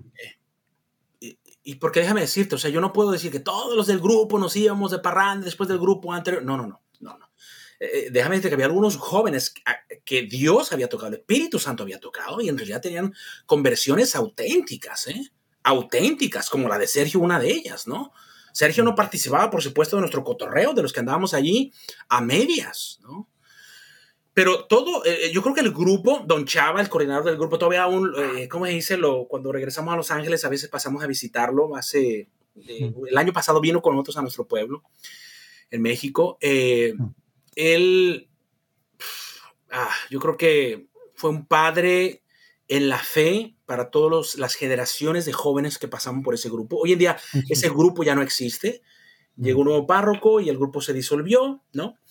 Eh, pero yo creo que el grupo fue, eh, ¿cómo se dice?, quien nos iba acompañando en ese proceso, José Manuel. wow. Qué, importante el sentido de, comunidad, de tener estos hermanos o, estar viendo otra gente que igual de carne y hueso como uno, batallando, regándola, pero al final caminando en su proceso de conversión. Es importante, ¿verdad? Yo tengo una, pregunta, Lalo. O sea, y dices que o sea, hay un, una, mm, como todo esta, este proceso de conversión, como que no fue una decisión deliberada como el decir un resultado, el decir, ah, bueno, ahora sí vamos a tener una, vamos a abrirnos a la vida, vamos a tener una hija, sino más bien como que sucedió como una gracia de Dios también. Pero el contraste entre la vida de seis años de solo nosotros y muchas parejas que se enfocan en eso, ¿no? Dicen, es que queremos primero nosotros disfrutarnos y luego vamos a poder abrirnos a tener hijos, ¿no? Pero ¿cómo lo viste tú? O sea, dices, no, hombre, vivíamos nosotros enfocados en nosotros y terminábamos peleándonos, ¿no? O sea, en cierto sentido, ¿cómo ayuda la llegada de un hijo, el abrirse a la vida, a mejorar la vida matrimonial? Sí, Luis, mira, la factura llega tarde que temprano, ¿no? O sea, yo creo que parte de nuestro declive en nuestra relación matrimonial tiene que ver con eso, ¿no? Porque si Dios al matrimonio le, permite procrear, eh, eh, eh, ustedes saben que el llamado primero del matrimonio es procrear y educar. ¿eh? sí amarse, sí ser una sola carne, pero es procrear y educar. Esas dos cosas, ¿no? Bueno, hace algunos meses, ¿te acuerdas? Te platicaba que lanzamos el podcast, el primer podcast con el cual puedes obtener tu certificado para ser padrino o para bautizar a tu hijo en, pues, en la Iglesia Católica, en una alianza con el Instituto Teológico Encuentra. Bueno, pues gracias a Dios, ahora también desde la semana pasada ya lanzamos el curso prematrimonial en podcast. Súper sencillo. Podcast, escuchas así como escuchas en cualquier cual esto, ¿verdad? Tal cual. Y después de cada, de cada pues, lección, ¿verdad? Puedes contestar un, contest un darte de alta, obviamente, de forma súper sencilla en el Instituto Teológico Encuentra, contestar unas preguntas y así después de cada leccioncita vas a poder adentrarte en la fe, conocer, no solo por arribita, ¿verdad? Pero así conocer a detalle la carnita de lo que es el sacramento del matrimonio, a lo que le estás entrando, lo que significa para la iglesia, para ti, ¿verdad? Y pues qué es lo que va a estar pasando ahí y después de, que se vaya, de que tú vayas a celebrar, ¿verdad? El, el sacramento con tu novio, tu novia, ¿verdad? te invito a que visites pues este podcast nuevo estamos tratando de hacer, ya sabes, nuestro, lo que intentamos hacer en, Juan Diego Network, nuestra misión es evangelizar, formar y entretener, y aquí, súper clara, formar tanta gente tan alejada y demás, bueno, aquí estamos trayéndoles de una forma pues sencilla, pero no diluyendo nada, lo contrario, lo contrario, mucha carnita, ¿verdad?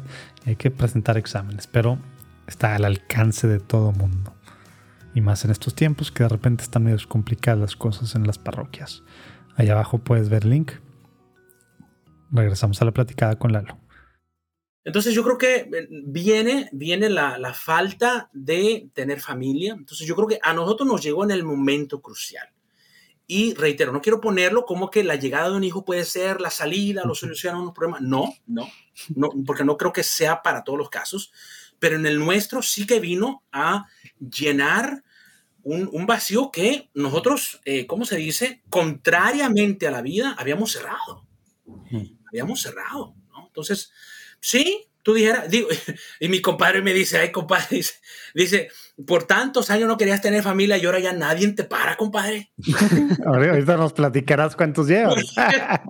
Porque tenemos un montón de chiquillos, tenemos un montón de niños, tenemos un montón de niños. Entonces, este, pero sí, sí, sí, yo creo que, y a lo mejor sí, a lo mejor esos siete años, digo que fue muy difícil, es verdad, pero aún por eso hoy en día mi esposa y yo, de hecho, mi esposa me está pidiendo otro niño. Ahorita, mis, hermanas, me dicen, oye, ya, ya déjala, ya, carnal. Le digo, pregúntale, pregúntale. Y mi esposa me dice, mi amor, ¿cómo ves? No, le digo, ¿sabes qué? No. Yo nunca había dicho que no. Yo siempre decía, es que platícanos, no nos has dicho cuántos hijos tienes. Tengo 10 hijos. wow. con todo y que se aventó en los primeros seis años sin, sin, hijos y con cara te, ves, más joven que uno y tienes 10. este, wow. Eh, no, no, no, es, es realmente para la gloria de Dios, lo tengo que decir. No, no, no, hay, no hay otra explicación que no apunte a Dios. ¿Eh? Contra todo y nuestro mal testimonio, contra toda nuestra, eh, ¿cómo se dice? Cerrados a la vida, cerrados a su amor, cerrados a su plan. Y como le decía, de lo peor, ¿no? Porque el que está y no está, está y no está, lo, lo, lo, lo más abominable ante el Señor, ¿no? Eh, pero sí, sí, sí. Oye, oye, y después de tu primera, de tu primera hija, digo, para empezar, no nos platicaste que le respondiste a tu papá cuando te dijo la teología. ¿Había un plan cuando estabas estudiando, ya sé que estabas en, en, en, Guadalupe Radio, pero había un plan, teología, como que uno piensa 10 hijos y luego, pues, lo otro estás, ah, nos, nos platicaste ya del, pues, del sueldito, ¿verdad? Y luego teología, con lo que te dijo tu papá suena la cosa más loca del mundo para cualquiera escuchar esto, ¿verdad? ¿Había un plan? ¿Qué, qué, fue? O si no había un plan, ¿cómo se fue? ¿Qué fue pasando para que llegaras no, donde estás ahorita? No, no, no, nada de plan, José Manuel, nada de plan. pero recuerda, recuerda en ese entonces es cuando mi esposa queda embarazada nuestra primera hija, Camil, mm. Camila. ¿eh? entonces, digo, para ese entonces, digo, no teníamos todo, eh, ¿cómo se dice? el jardín de niños que ahora tenemos, ¿no? Porque hubiera sido imposible poder estudiar, ¿no? O tan solo, digo, eh, ¿cómo se dice? Movernos, ¿no? O, estar en, en, casa, ¿no? Pero no, para entonces mi esposa queda embarazada de eh, nuestra primera hija. Eh, yo empiezo la carrera, la carrera dura, que duró como un par de años, no, no dejé un año sin estudiar. La, la, maestría la terminé un año antes de terminar la maestría de teología.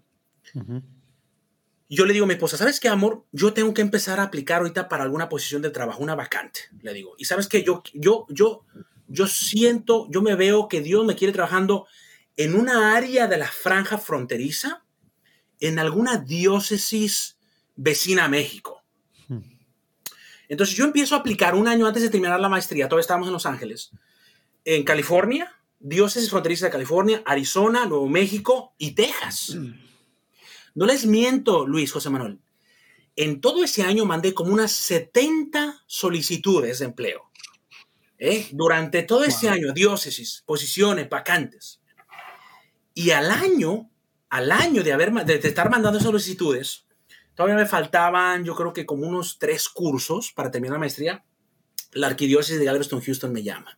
Hmm. Eso fue en el hmm. año 2012, finales del año 2012. Y luego te llama, ¿para qué te llaman? ¿Cuántos hijos tenías entonces o todavía estabas nomás con la primera? traíamos ya dos, traíamos a. Camil, traíamos a Paola y mi esposa venía embarazada de Kiara.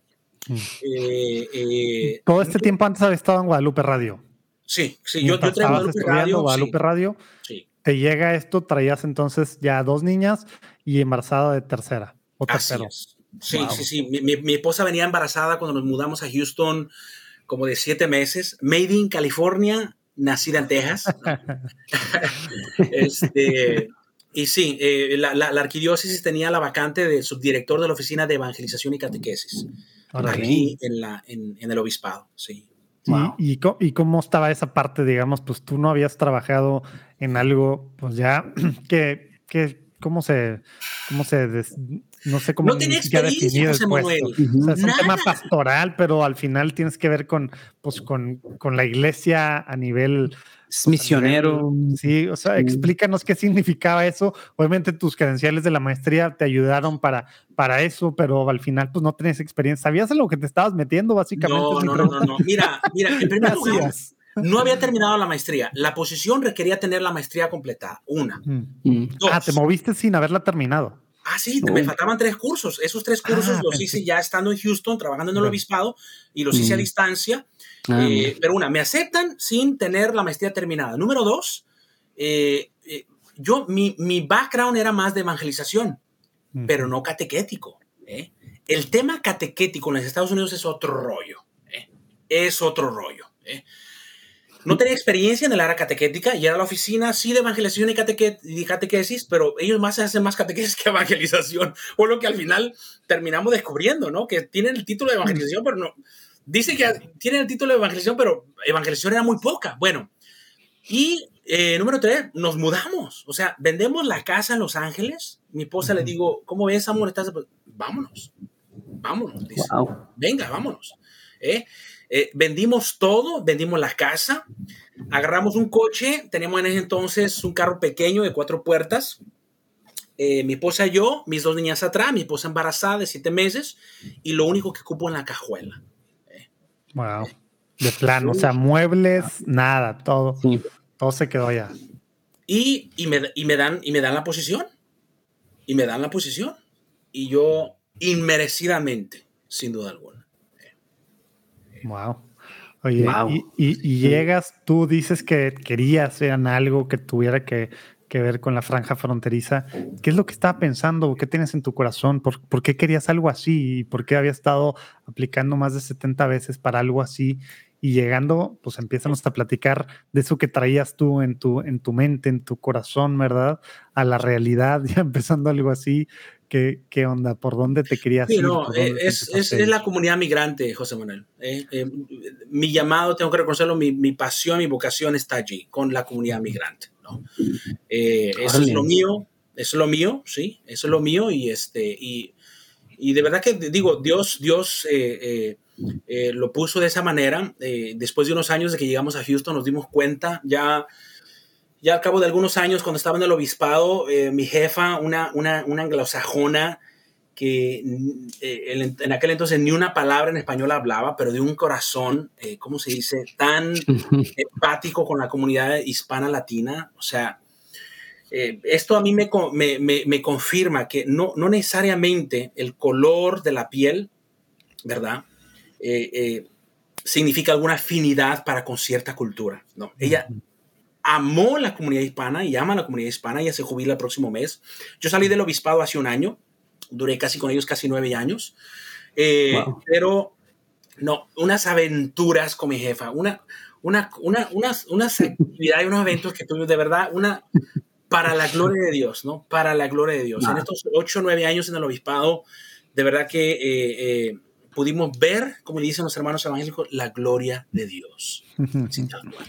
Oye, platícanos cómo, cómo la veías, danos algunos, sí, danos algunos, algunas anécdotas. Sí, una, una, que otra historia para, para terminar de entender qué significaba lo que hacías, ¿verdad? Dices eventos, ¿qué hacías en el día a día y, y, qué es lo que te hizo ver la gloria de Dios? no, miren, el obispado de Houston tiene, en aquel entonces tenía como 1.6 millones de católicos. En estos 8 y 9 años, se elevó a 2.3 millones de católicos. O sea, es la segunda diócesis más grande de Estados Unidos. Yo, creo, está allí, está allí, pero estamos seguros que eh, después de Los Ángeles, Houston vendría siendo, si no la segunda, eh, a lo mejor la tercera.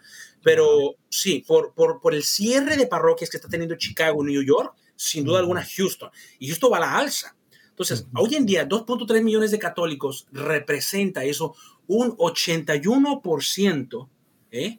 De los católicos en esta región. Wow. O sea, y va en aumento. Pero ¿por qué digo que vimos la gloria de Dios? Porque vimos vidas entregadas a Dios. Vimos matrimonios restaurados. Vimos jóvenes saliendo de vicios. Vimos eh, eh, servidores recuperando su sentido de la misión en la iglesia. O sea, y ya lo demás, digo, eh, era lo que se miraba, ¿no? Pero, pero yo creo que en el centro y en el corazón de, de todo esto está lo que todo bautizado estamos llamados a hacer. Buscar la salvación y abrir y crear espacios y traer a otros a la salvación. Eso. ¿Y, ¿Y, por qué digo eso? Porque, o sea, es verdad, es verdad que es una, es una ciudad muy pujante, muy, muy, muy próspera, muy industrial. Y en el tema, y, llegó un momento que en el, en, el, en el, obispado, en la oficina nuestra, nos dijimos, ¿sabes qué? Tenemos que estar, tenemos que estar a la altura, ¿no? O sea, no es posible que el mundo, no es posible que el mundo se esté comiendo a nuestra gente con todo lo que les anuncia, con todo lo que les da. No es posible. Y nos propusimos una cosa, nos propusimos una cosa, crear una estrategia espiritual de oración, sacramentos y ayuno con todo el equipo que estábamos trabajando. Eso era, eso era lo que le daba oxígeno a cada cosa que hacíamos. Y número dos, dijimos, vamos a traer de lo mejor. Y vamos a hacer de lo mejor. ¿Qué significa eso? A ver, ¿cómo se come eso? ¿Qué significa la parte espiritual como base. Nos queda muy, muy, claro que eso era la base. Y luego ya el siguiente paso, ya lo que iba a ser no la estrategia, sino táctica, plan, ¿qué significa traer lo mejor? Mira, te voy a dar un ejemplo. Eh, en los Estados Unidos las diócesis tienen certificaciones diocesanas. Y estas certificaciones de formación teológica, de lo que tú quieras, de liderazgo, diocesanas. O sea, son certificaciones que son válidas en esa jurisprudencia, ¿verdad? En esa región eclesiástica, ¿no? Pero nosotros ni sabíamos, cuando nosotros mandamos a la Conferencia Episcopal de los Estados Unidos el diplomado Mater Dei en liderazgo catequético, le dieron el aval de certificación nacional en liderazgo catequético. La primera en español, reitero, nosotros no, ni sabíamos que éramos la primera en hacerlo en español, francamente. Con toda sinceridad se los digo.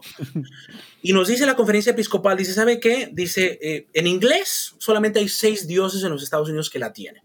Y en español no hay nadie. Ustedes son los primeros.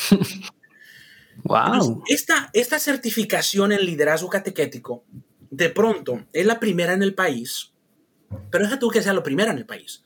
Pero dijimos, vamos a traer expertos en la materia que cada uno de esos temas tiene esta certificación. Y algo que sí nosotros teníamos en cada una de las actividades que hacíamos era, nosotros, ¿cómo se dice? Buena música ¿eh? Digo, como, como, como en el mundo, ¿no? Buena música, buena comida y buen alimento espiritual o formativo. Esa combinación, esa combinación fue un hitazo, fue un hitazo, ¿no? Eh, y ya de ahí para allá, ¿no? De ahí para allá, todo, todo, claro, a la oficina de evangelización y catequesis, la misión siempre ha sido dar evangelización y, y, formación a nivel básico, intermedio y avanzado. Pero luego... platícanos de eso, o sea, porque luego escuchamos y nosotros mismos es algo que platicamos mucho dentro de Juan Diego Network y bueno, aquí con, con Luis Diego también. Está bien padre decir que estamos evangelizando, pero, pero ¿Cómo sabemos que realmente estamos evangelizando? sí, porque, porque el tema de lo que tú dices, formación básica y tal, o algo, algo que, se ve mucho, ¿no? Pues los que estamos ahí, a lo mejor los, los diferentes pues, grupos, apostolados o pues, empresas o lo que sea, ¿verdad? O diócesis, etcétera, de repente, o influencers, o youtubers, o podcasteros, etcétera, etcétera, ponle cualquiera que está haciendo algo que todos decimos que estamos evangelizando, a final de cuentas luego resulta que ves la realidad y muchos estamos, como dicen allá, ¿verdad? Preaching to the choir, ¿verdad? estamos llegándole a los mismos y nos los estamos robando, por así decirlo. Lo estoy poniendo para los que solo están escuchando esto y no viendo, estoy usando entrecomillado, ¿verdad? Nos los estamos robando y nos lo estamos peleando entre nosotros, ¿verdad? Pero es gente que ya va al menos en el segundo paso hacia adelante en su proceso de conversión, ¿verdad? Que eso obviamente hay que hacer muchas cosas con, este, con estas personas, ¿verdad? Demasiadas y nos falta mucho mejorar precisamente en ofrecerles cosas pues, de, atractivas, de buena calidad, obviamente sustentadas 100% en lo que es el, la verdad y, todo lo que significa ser católicos, pero a veces eh, para el paso inicial y para todos los que están en menos cero, ¿verdad? Que esos a los que, es a los que estamos llamados a evangelizar, ahí sí, a llevarles la buena nueva. Hijo de su, que, o sea, cómo, cómo es, una cosa súper complicada y nosotros al menos lo que hacemos son mil experimentos, ¿verdad? Según nosotros ahí viendo que funciona y que no, ¿verdad? Pero para ustedes platícanos de esta diferencia entre evangelizar y catequesis, porque se llama, ¿cómo decías? Oficina de Misión y Evangelización y Catequesis, ¿cómo se llamaba? Sí, formación, formación, catequesis, sí. Eh, mira, Platícanos eh, cómo, cómo, dividen estas áreas, ¿verdad? Y qué cosas se hacen para evangelizar, qué cosas hacían para, para temas ya de formación y catequesis. Sí, mira, nosotros nos preguntábamos lo siguiente, ¿por qué Jesús, Pablo, no decidieron, eh, por qué Jesús no decidió venir en esta época moderna? En la cual ahorita estamos, ¿no? Si de pronto su mensaje hubiese, hubiese sido más fácilmente propagado, creemos por la dimensión personal que el Evangelio tiene, la parte de la evangelización que es querigma, ¿eh? ¿Eh? querigma, anuncio, dado con poder de una buena noticia, esa todos la necesitamos independientemente en qué nivel de fe estemos. Cuando el querigma pasa de moda en cualquiera de nosotros, ojo, cuidado y peligro. ¿no? Porque cuando dejamos de ser sensibles al corazón de la evangelización, que es el querigma, ¿eh? algo comienza a estar mal. Independientemente del nivel donde estés, tengas título, no tengas título, tengas 20 años o tengas apenas un mes del retiro que se dio la semana pasada. Evangelización es querigma es para todos, para todos. La formación no es para todos. La formación es segmentada. Y es una cosa que yo realmente cuando yo llegué a esta arquidiócesis, ellos fueron los que me enseñaron la parte de la catequesis, porque tenían estructuras, pedagogías, planes de elección, catecumenado, las fases. Y yo decía, ¿qué es esto? ¿Qué es esto? Yo, yo digo, en mi grupo, en ni siquiera en mi grupo en California, yo veía esa realidad institucional de cómo es la visión de la catequesis en los Estados Unidos, ¿verdad? Desde la conferencia episcopal y luego los respectivos pastores locales o obispos en cada diócesis. Pero es toda una estructura que cuando yo la vi, yo dije, están locos, ¿qué es esto? No es posible. Esto está muy cuadrado, esto es muy gringo, esto no sirve para los hispanos. No, no, no. no. Es al revés, hay que aprenderles. claro, claro. Y, y, de verdad que esa parte catequética, ellos aquí en Houston me la enseñaron. O sea, hay que ser honestos. Yo no, yo no traía nada de eso. Y por cierto, o sea, una, duda, y o sea, por lo que nos has como, testimoniado aquí, o sea, suena como que en, la arquidiócesis pudiste meter, o se pudieron hacer muchas innovaciones, ¿no? O sea, como cosas que se fueron impulsando, testimonios que se fueron viendo, pero a la vez suena que también, pues ya mucho ya estaba como estructurado en cosas. Entonces es la lucha entre la innovación y la estructura a veces, que en organizaciones, en empresas católicas, no, hombre, ya está la estructura súper metida y no le muevas nada, ¿no? O sea, es una rigidez a veces. ¿Cómo puedes meter innovación o incluso renovación en algo tan rígido, no? Sí, mira, eh, de algo estoy seguro, nada nuevo hicimos, pero sí le dimos un giro. Todo el primer año, cuando llegué a Houston, le dije a mi jefa, ¿sabes qué, Julie? Le digo, déjame todo este primer año eh, salir a estar y conocer la gente. Hmm. No, Gerardo, no puedes porque tienes que estar. Y le digo, ¿pero qué me quieres aquí encerrado en la oficina? ¿Aquí qué voy a hacer? ¿Eh? O sea, la tensión que a veces hay entre el modo de operar, de que se tiene que hacer las cosas desde aquí, ¿eh? esa parte de escucha pastoral fue crucial. Hmm. Nada nuevo hicimos, pero le dimos un giro porque ni siquiera ese diplomado, esa certificación nacional, ya estaba hecha en inglés. Lo único que nosotros hicimos fue adaptarla, ¿eh? relanzarla en español por primera vez, y eso sí le metimos, ¿eh? como les decía hace rato, vamos a traer, necesitamos un biblista en, ¿cómo se dice? Antiguo Testamento, tráete el mejor. ¿Dónde está? En la Gregoriana de Roma, tráetelo. ¿Dónde está? Eh? El que nos va a hablar de la mejor ¿dónde está? En la Pontificia de Argentina, tráetela, la doctora Milce. O sea, así, Dijimos, vamos a echar, con que hablen el español, pero vamos a traerlo. Porque, el mejor ministerio de música, Gesed. Nos ayudaron, Luis. Yo por eso conozco a tus papás. Yo conozco a tus papis. ¿eh? O sea, ellos nos vinieron a ayudar en dos, tres veces aquí en algunas de las actividades que tuvimos. Órale. ¿Eh? Parte de todo este tema que estás hablando. Entonces, pero sí, evangelización es para todos, para todos. Y cuando deja de tocarnos el querigma, eh, alerta, alerta y la formación sí se tiene que segmentar. Eight, otra vez interrumpiendo. Oye, pues ya te he platicado, pero bueno, la semana pasada salió la unidad 3 de los videos de Real y Verdadero. Gracias a Dios, ya nos confirmaron que es un proyecto que va a seguir adelante todo el próximo año. Y si seguimos así, pues va a ser un proyecto de los próximos cuatro años que vamos a seguir haciendo cosas súper padre alrededor del catecismo. Ahorita, pues ya sabes, la unidad 1 fue de los puntos 1 al 25, la unidad 2 de los puntos 26 al 49 del catecismo y esta última unidad, que se me hace que, bueno, estaba pensando, se me hace que sí es la que más me ha gustado. Eh, eh, le entramos a los puntos del 50 al 141, ya sabes, no es una catequesis aburrida así tal cual, son videitos animados. Ahorita hay dos videos animados y estamos por sacar un video podcast que lo puedes ver y lo puedes escuchar, ¿verdad? Ya las próximas semanas estamos a nada, pero es una forma muy única de, de catequizar, de evangelizar, sobre todo a generación Z, a millennials, ¿verdad?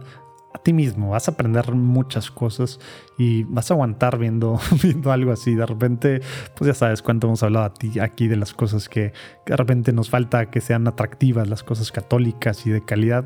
Bueno, pues te vas a sorprender con real y verdadero, ya sabes, realverdadero.org. Realverdadero.org está en inglés, en francés y bueno, nosotros nos encargamos en español y en portugués voiceovers, las adaptaciones, contenido original y bueno, vienen algunas sorpresitas también, gracias a Dios. Pero te invito a que para empezar consumas este contenido que es completamente gratuito, lo puedes ver en Facebook, lo puedes ver en YouTube, lo puedes ver directo en la página realverdadero.org, repito, y conocer más de lo que es el ser católicos, que al final ahí viene, ahí viene, ¿sí? Ahí, en ese libro ahí, que quién sabe dónde lo tienes, ahí empolvado en tu, casa, ojalá que lo tengas. Ahí está, el Catecismo de la Iglesia Católica, que acuérdate, el próximo año cumplimos 30 años de su publicación. Ahí viene todo lo que creemos, por qué lo creemos, a detalle, ¿verdad? Entonces, cada mes, videos nuevos, bueno, cada vez menos diciembre. Diciembre no lo saltamos, estamos trabajando en muchas cosas para sacar la cuarta unidad en enero y a partir de enero así, cada mes y nos vamos hasta las 16 a final de año, y si Dios quiere vamos a seguir así por cuatro años, vamos a tocar algo súper cool, de forma súper cool, el catecismo. Real verdadero. Dios te bendiga. Ahorita entra esta parte de segmentar, pero yo voy a seguir terco drilling down a, la parte de evangelización para todos, pero es diferente para ti que, estás en un proceso, ¿verdad? A, alguien que no ha ni siquiera iniciado su proceso de conversión. O, es lo mismo? No, no, no. La evangelización, José Manuel, es para el que nunca ha escuchado a Jesucristo y la evangelización es para el que tiene 20 años trabajando en la iglesia. Primordialmente los que tenemos 20, 30 años o 10 años en la iglesia. O sea, no diferencias, no haces ninguna cosa diferente para evangelizar a alguien, a alguien así, ni alguien, ni alguien que no ha conocido nada nosotros tuvimos, eh, eh, prepandemia, alcanzamos el último simposio en Ágape de evangelización y catequesis. Eh, lo tuvimos en el centro de convenciones aquí en el centro de la ciudad. Era un solo día, desde las 8 de la mañana hasta las 8 de la noche. 6 mil personas llegaron. Teníamos Eucaristía, Hora Santa, tres bandas con tres conciertos, tres bandas diferentes y teníamos cuatro keynotes. O sea, estaba el, día, pero lleno. O sea, salías muerto de ese lugar. De esos eventos. Es extraño ni de esos eventos. Pero, pero, pero salíamos de alguna otra manera. Yo, yo estoy consciente de que el tema de yo me rindo en mis fuerzas, con lo que Pablo decía, cuando yo muero, entonces que Cristo vive en mí. Cuando, cuando yo ya no puedo, entonces es la fuerza de Cristo la que, la que viene a mí. Y ahí venía de todo. Ese evento lo abríamos para todo el mundo. Me, voy a ir un paso antes. ¿Cómo haces que llegue de todo? ¿Cómo haces que llegue precisamente el que ya está y el que está súper alejado, verdad? Sí, desde abajo. Es decir, obviamente el primer simposio en Agape lo hicimos ahí en el, en el auditorio diocesano con 150 personas eh, cinco años antes. ¿eh?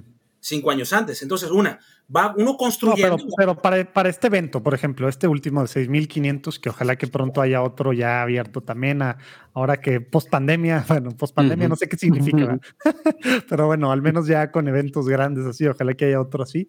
Pero para este último evento, gente que a lo mejor pues por primera vez está escuchando, porque hace cinco años pues no, ¿verdad?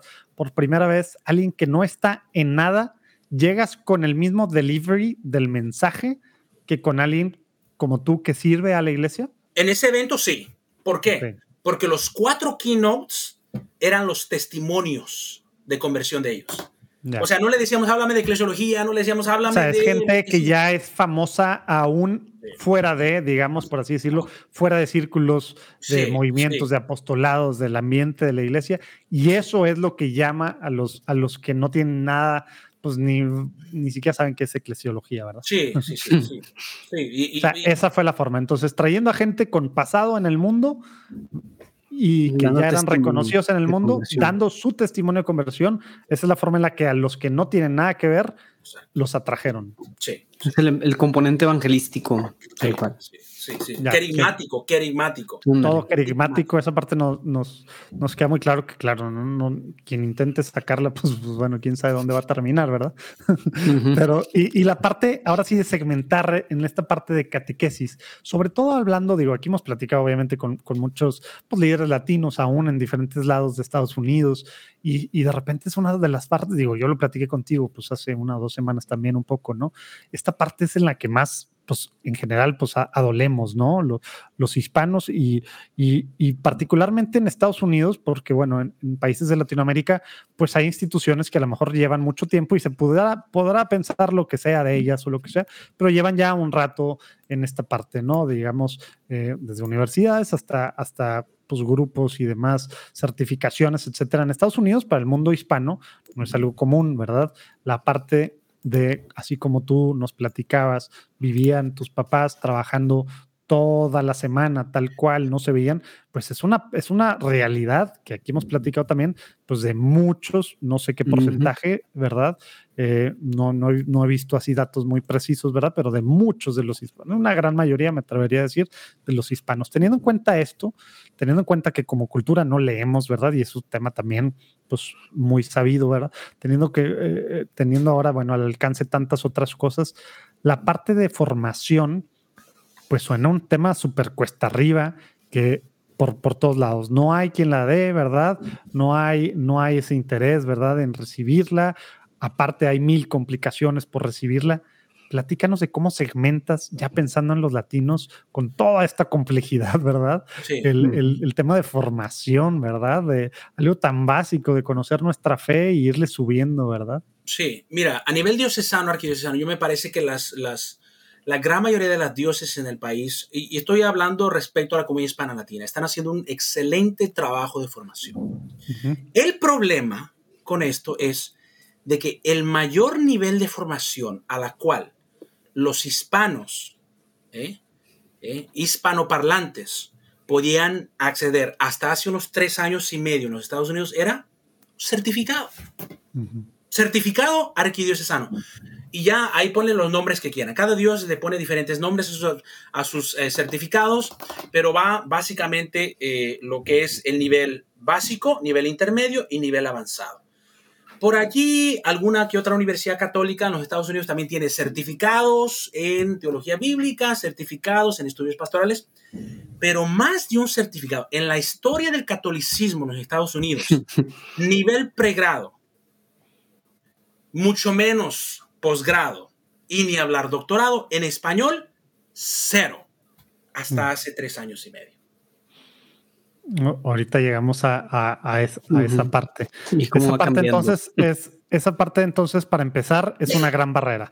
Está, el techo está muy abajo, ¿verdad? Handicapped. Para empezar. Sí, sí, claro. Oye, oye, y nueve años, dijiste, ocho, nueve años, dijiste en la arquidiócesis, ¿verdad? De Houston, Galveston. Ah, bueno, y una pregunta de ahí. O sea, ¿tú crees, Jera, que esto es porque la gente no está a su vez tan interesada o es una situación tipo el huevo y la gallina? No hay oferta porque la gente no está interesada o la gente no está interesada en la formación porque no hay oferta. O sea, o sea, porque no hay oportunidades. Entonces, ¿cuál es el camino? Es despertar en la gente la sed de formación. Nada más les das tantito y ya con eso tienen para querer estudiar una certificación, una algo más, ¿no? O sea, más cosas. Mira, en primer lugar, Luis, eh, la estigmatización para con el pueblo hispano-latino. ¿eh? Mm, para empezar. No, tiene dinero, no tienen educación, ¿eh? Mm. dales un mm. certificado. no necesitan más. escucha, yo amo mi iglesia y por eso hablo de mi iglesia con sinceridad, porque amo a mi iglesia, ¿no? Pero, y, ojo, estamos hablando de en, español. En inglés, esta gente por eso tiene las posiciones de, toma de decisión. Pero estamos hablando de nuestra comunidad hispano parlante. Pero sí, en primer lugar, la estigmatización para con el pueblo hispano latino. En segundo lugar, es verdad que eh, el pueblo migrante, eh, eh, ¿cómo se dice? Las estadísticas de su nivel socioeconómico es un nivel bajo. Y en, y en tercer lugar, eh, y en tercer lugar, por una falta de estrategia. Y esto me mm. parece lo más obvio y lo más común, ¿eh? porque cualquiera dijera, no, pues no hay gente que quiera estudiar en español en un posgrado, porque esta gente no tiene licenciaturas, no, no, no califican. Pues mira, ¿eh? te digo, eso, eso dejó de existir hasta hace tres años. A ver, ya. Platícanos por qué. Te estás, mordiendo, te estás mordiendo la lengua de platicarnos lo que está rompiendo esquemas. Antes, de salir, miren, el tema de la Universidad de Santo Tomás se dio por unas carambolas. ¿eh? Al ojo humano fue unas carambolas y, un ojo, y, una cosa accidental. Antes de salir de la del, del, obispado, eh, una universidad católica de otro lugar, no de Houston, de otro lugar, nada más voy a decir así, ya teníamos todo el plan hecho con la oficina, porque como nosotros, toda la generación primera que terminó el diplomado Mater Dei, la certificación nacional, nos empezaba a decir, Gerardo, ya vamos a terminar, ¿qué viene después? Ay, pues espérese. O sea, ni por iniciativa propia les mentiría si yo les digo, no, pues a mí se me ocurrió. No, no, no, a mí no se me ocurrió nada. La gente nos dijo, ¿qué sigue? Quiero más, quiero más. Quiero más. Para empezar rompiendo ya estos estigmas que tú dices. Y entonces nosotros nos, empezamos, se abrieron las puertas para dialogar con una universidad católica de otro lugar y nos dijo, ¿sabes qué? Nosotros les vamos a llevar una maestría en estudios pastorales a su ciudad. Fue un año y medio, casi dos años de diálogo. Armamos todo el programa, todo el currículum, todo. Se lo enviamos al obispado y solamente faltaba la firma del cardenal. O sea, nosotros estábamos ya listos, listos para traer, eh, nada más nos, dijeron, con un grupo de dos estudiantes que nos puedan conseguir, echamos a andar la maestría. Le dijimos, no va a ser problema. Solamente faltaba la firma del, del, del, del, cardenal y en el último agape que tuvimos, cuando estábamos terminando el evento, se acercó conmigo mi jefa, eh, Julie, me dice, ¿sabes qué, Lalo? Dice, el, far, el cardenal no firmó la propuesta de la universidad. Oh, oh. Y yo dije, ¿qué? Para no hacer los cuentos largos, el cardenal, como parte del board de la Universidad de Santo Tomás, cuando iba a firmar la propuesta de esa otra universidad que iba a venir aquí a, Houston, dijo, bueno, ¿y por qué no lo hacemos aquí con la Universidad de Santo Tomás? cuando las cosas se quieren desde arriba, ¿eh? Pasan, ¿eh? Nos llama el presidente de la Universidad de Santo Tomás, a mi jefa y a mí, y nos dice, bueno, el cardenal pidió esto, y, cuando nosotros, cuando mi jefa me dijo, no, dice, lo vamos a hacer con la universidad, yo dije, no puede ser. Otros dos, tres años de diálogo para poner esto, para echar a andar esto. En un mes. Wow. estábamos reclutando para la primera generación de la maestría en teología pastoral, 100% en español. En aquel entonces, primera y segunda generación fueron presenciales, porque la pandemia después nos lanzó en línea por anticipado, pero eh, por primera vez, digo, fuera de Puerto Rico. ¿eh? Digo, pero algunos estudiantes me decían, bueno, Gerardo, pero yo cómo voy a ir a Puerto Rico a estudiar. Claro, sí, sí, sí. Hace tres años y medio para la gloria de Dios. Wow. Y ahí em, empezó la colaboración entonces con la Universidad de Santo Tomás. Y esta universidad, digo, hay muchas universidades que son, se dicen católicas, pero no lo son, o ya sabes, se les meten algunas influencias y así. Pero la Universidad de Santo Tomás de, es una universidad diocesana o es religiosa o es ¿Cómo funciona ahí? No soy una universidad católica, pero quiero eh, decir dos cosas más, eh, Luis. Eh, es una universidad que es de identidad católica, pero de enseñanza y cultura católica. Ándale. Hoy en día, ustedes saben que hay muchas universidades de nombre católicas o tradicionalmente católicas, pero o de origen católico, ¿no? ha abandonado el magisterio y la tradición de la iglesia. Mm. Universidad de St. Thomas está en la guía Newman, que tiene pocas universidades en los Estados Unidos enlistadas como auténticamente católicas. Y eh, tenemos principios pontificios excorde ecclesia, es decir, el compromiso a serles fiel al magisterio y la tradición de la iglesia. ¡Wow! ¡Qué bonito! Súper bien. ¿En qué año se fundó esta universidad? O sea, no, no tiene... se fundó en 1942 y está a cargo de los ah, padres basilianos. Padres basilianos. Basilianos. No me suenan, pero... A mí tampoco me suenan. Oye, y la, la, universidad, digo, dices, pues el cardenal, el cardenal era parte de la, o bueno, es junta, parte de la junta o del, consejo y demás. ¿Cómo, cómo está, cómo está ahora, eh, digamos, en los planes para, para con la arquidiócesis y para con los hispanos? ¿Cómo, cómo funciona esto? Porque luego en cada, en, en cada, digo, de repente escuchamos Universidad Católica y ya no sabemos ni qué significa Universidad Católica. Como que hay varios, y más en Estados Unidos se, ve con mucha claridad. Universidad de, Inspiración Católica. Y luego parece que algunos, Universidad Ex Católica, ¿verdad? Aunque siguen teniendo, platícanos qué significa eso para que nos sigas platicando ya más a detalle, que tengo que confesar que a mí desde que me platicaste y traigo la espinita yo, me dan ganas luego de, decía aventarme de, este, de este, este plan, este plan que dijiste ejecutivo de, de algunas semanas al año y demás. Pero, pero bueno, eso después lo platicaremos. Y se me hace que no estoy justo en el momento de mi vida para, para una decisión Es un poquito más de estabilidad. El, momento eh, justo y adecuado nunca va a llegar. Nunca va a ser mira, mira le, decía, Luis, esta parte. le decía Luis, eh, la universidad nuestra tiene principios pontificios Score de Iglesia. Es decir, una universidad ah, que tiene... Es de las que entran. Eh, en la Newman Guide entonces, ah, de Iglesia, Juan Pablo II, eh, eh, de compromiso al magisterio de la tradición de la Iglesia. O sea, la, parte esta, el documento que fue el año pasado o fue inicios de este año para las universidades, es que no me acuerdo, no sé cuál es. No, fue, ese viene desde los noventas, desde Juan Pablo II. Sí, pero ahora el Papa Francisco acaba de publicar unas nuevas reglas para. Ah, ya, sí, sí, sí, recientemente. Sí. sí, o sea, recientemente, no me acuerdo si este año o el año pasado, para ustedes sí les aplica, porque por ejemplo, ah, no, no, aplica, no aplica para es que no quiero andar diciendo nombres ahí, no, no, no. porque van a pensar que, pero no aplica para la gran mayoría de las universidades católicas que no entran bajo este tema de, católicas. Y vamos a decirlo así, José Manuel, hay universidades católicas de nombre, pero no de enseñanza ni de cultura. eso, a eso, quiero, eso quiero llegar. Nuestra universidad es la Universidad Católica de Houston, pero tenemos identidad y cultura católica. ¿Qué significa eso? que si hay algún profesor, al menos en los programas nuestros, en la maestría en teología pastoral o la maestría en Sagradas Escrituras, que enseñe algo contrario a la tradición de la iglesia, no vuelve a estar aquí. Así de sencillo. Así de sencillo. Ahora, ojo, se permite especular. Hay algo que se llama teología especulativa.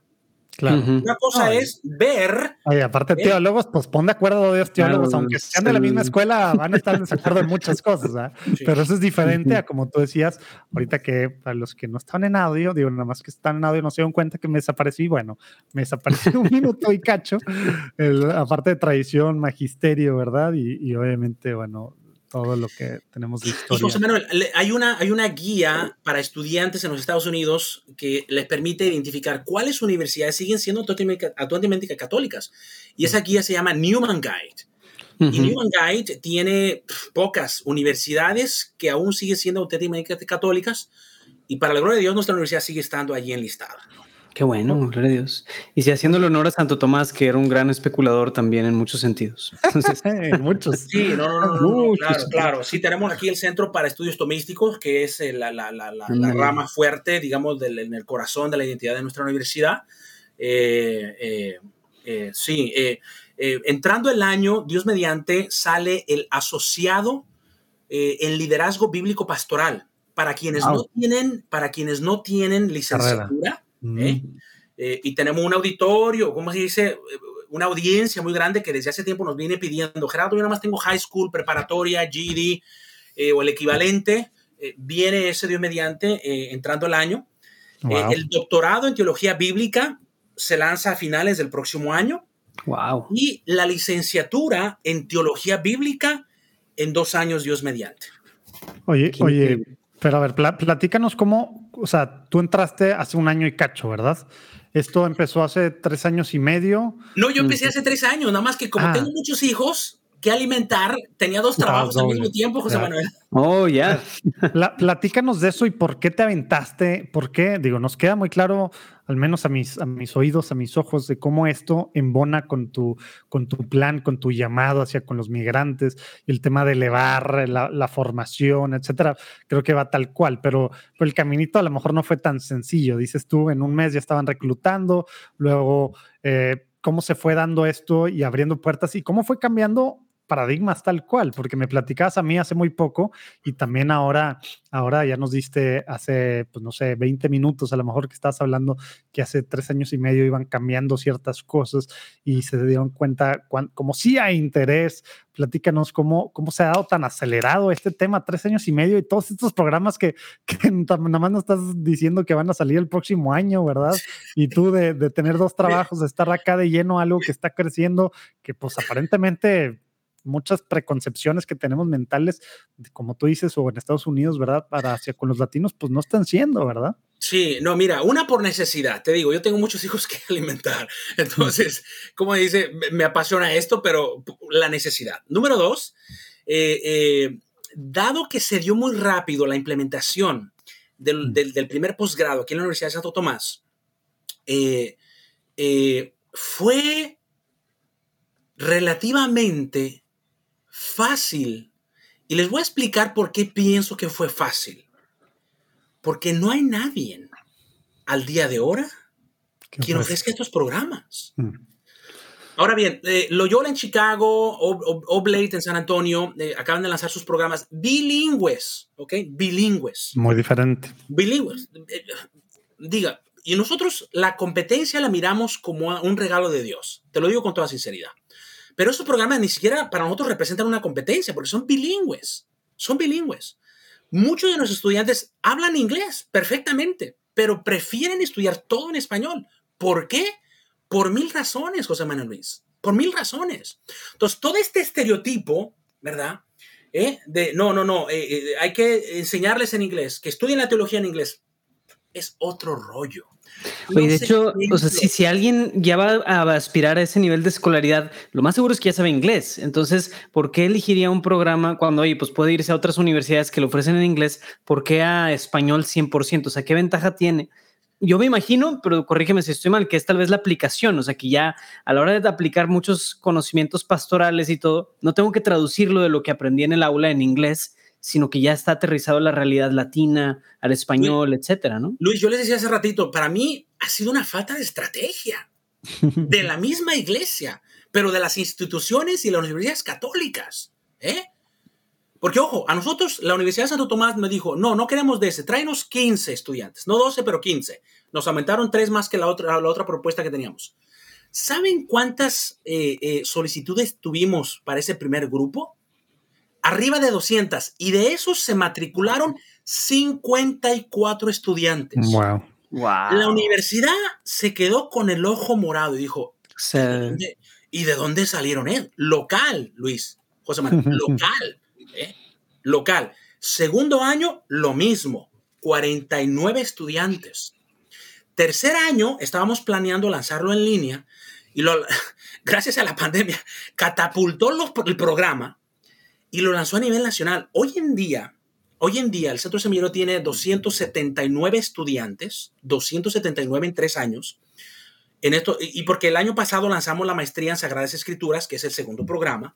Tenemos la maestría en Teología Pastoral y la maestría en Sagradas Escrituras. La especialidad nuestra es la teología bíblica, Biblia, es la especialidad nuestra, ¿no? Idiomas bíblicos, eh, interpretación, exégesis, todo eso, lo bíblico pastoral, aplicable al ministerio. No solamente académico, pero aplicable al ministerio. Entonces, o sea, por ese lado, José Manuel Luis, o sea, nosotros no tuvimos, eso fue una bendición de la Virgen María. Dijimos, de verdad, mamita María, ¿cómo es que has puesto todo esto? Pero así, en charola de oro. O sea, solamente tuvimos que dar un anuncio, hacer una reunión, mandar unos emails. Y, tan, empezaron. Hoy en día tenemos estudiantes, la gran mayoría son de Estados Unidos, eso es verdad, porque a veces la conversión de la moneda o tema de los horarios regionales no permite a veces eso. Pero estamos lanzando ya cursos asincrónicos que ni siquiera tienes que conectarte. Cursos en siete semanas. Los cursos de verano se hacen en nueve días. ¿Por qué? Porque tiene familia. Porque ese, es, el que me está haciendo ojitos. tienen familia, tienen trabajo, tienen ministerio y encima le avientas la, la, la carrera. Pues es como para explotar, es de locos, ¿no? Pero estamos poniendo, eh, eh, ¿cómo se dice? Modalidades accesibles. Eh, eh, y vaya, tenemos, sí, tenemos de otros países estudiantes, ¿no? De otros países. El, tema del doctorado y el tema del, asociado, eh, va, la universidad está, está considerando, ¿cómo se dice?, hacer el centro en una facultad. En una facultad. ¡Wow! Gloria a Dios, qué increíble todo. ¿cómo, ¿cómo, funciona eso? Porque has dicho ahorita centro semillero, digo, a mí me platicaste algo, pero acá, o sea, la parte de, de en español que tiene que ver Centro Semillero? ¿Cuál es tu rol ahí? ¿Cómo fue esto de...? Sí, no, pues Centro es más pequeño. Centro ahorita tenemos dos posgrados, ¿verdad? Los dos posgrados. Pero, pero Centro Semillero, como dices, es, es un departamento, sí, es una facultad, es un departamento dentro de St. Thomas. ¿Y quién lo dirige? Platícanos de eso. Sí, sí, sí, sí. Eh, eh, se, se, llama Centro Semillero para la Teología Hispano-Latina, Centro Semillero for Hispanic Latino Theology. Entonces, aquí van a, ¿cómo se dice? Se van a albergar todos los programas teológicos en español, en todos los niveles, en todos los niveles. Entonces, de entrada, la, propuesta hace un par de años fue financiada por la misma universidad en un, ¿cómo se dice? En, un, en una competencia de diferentes iniciativas eh, para, ¿cómo se dice?, sacar adelante diferentes programas. Entonces, fue financiada hace un par de años eh, por la universidad y eh, en ese entonces yo estaba como parte del obispado, pero me dijeron, bueno, pues Gerardo, pues tú encárgate, pues no hay nadie, encárgate tú, tú dale, no hay nadie, échalo a andar.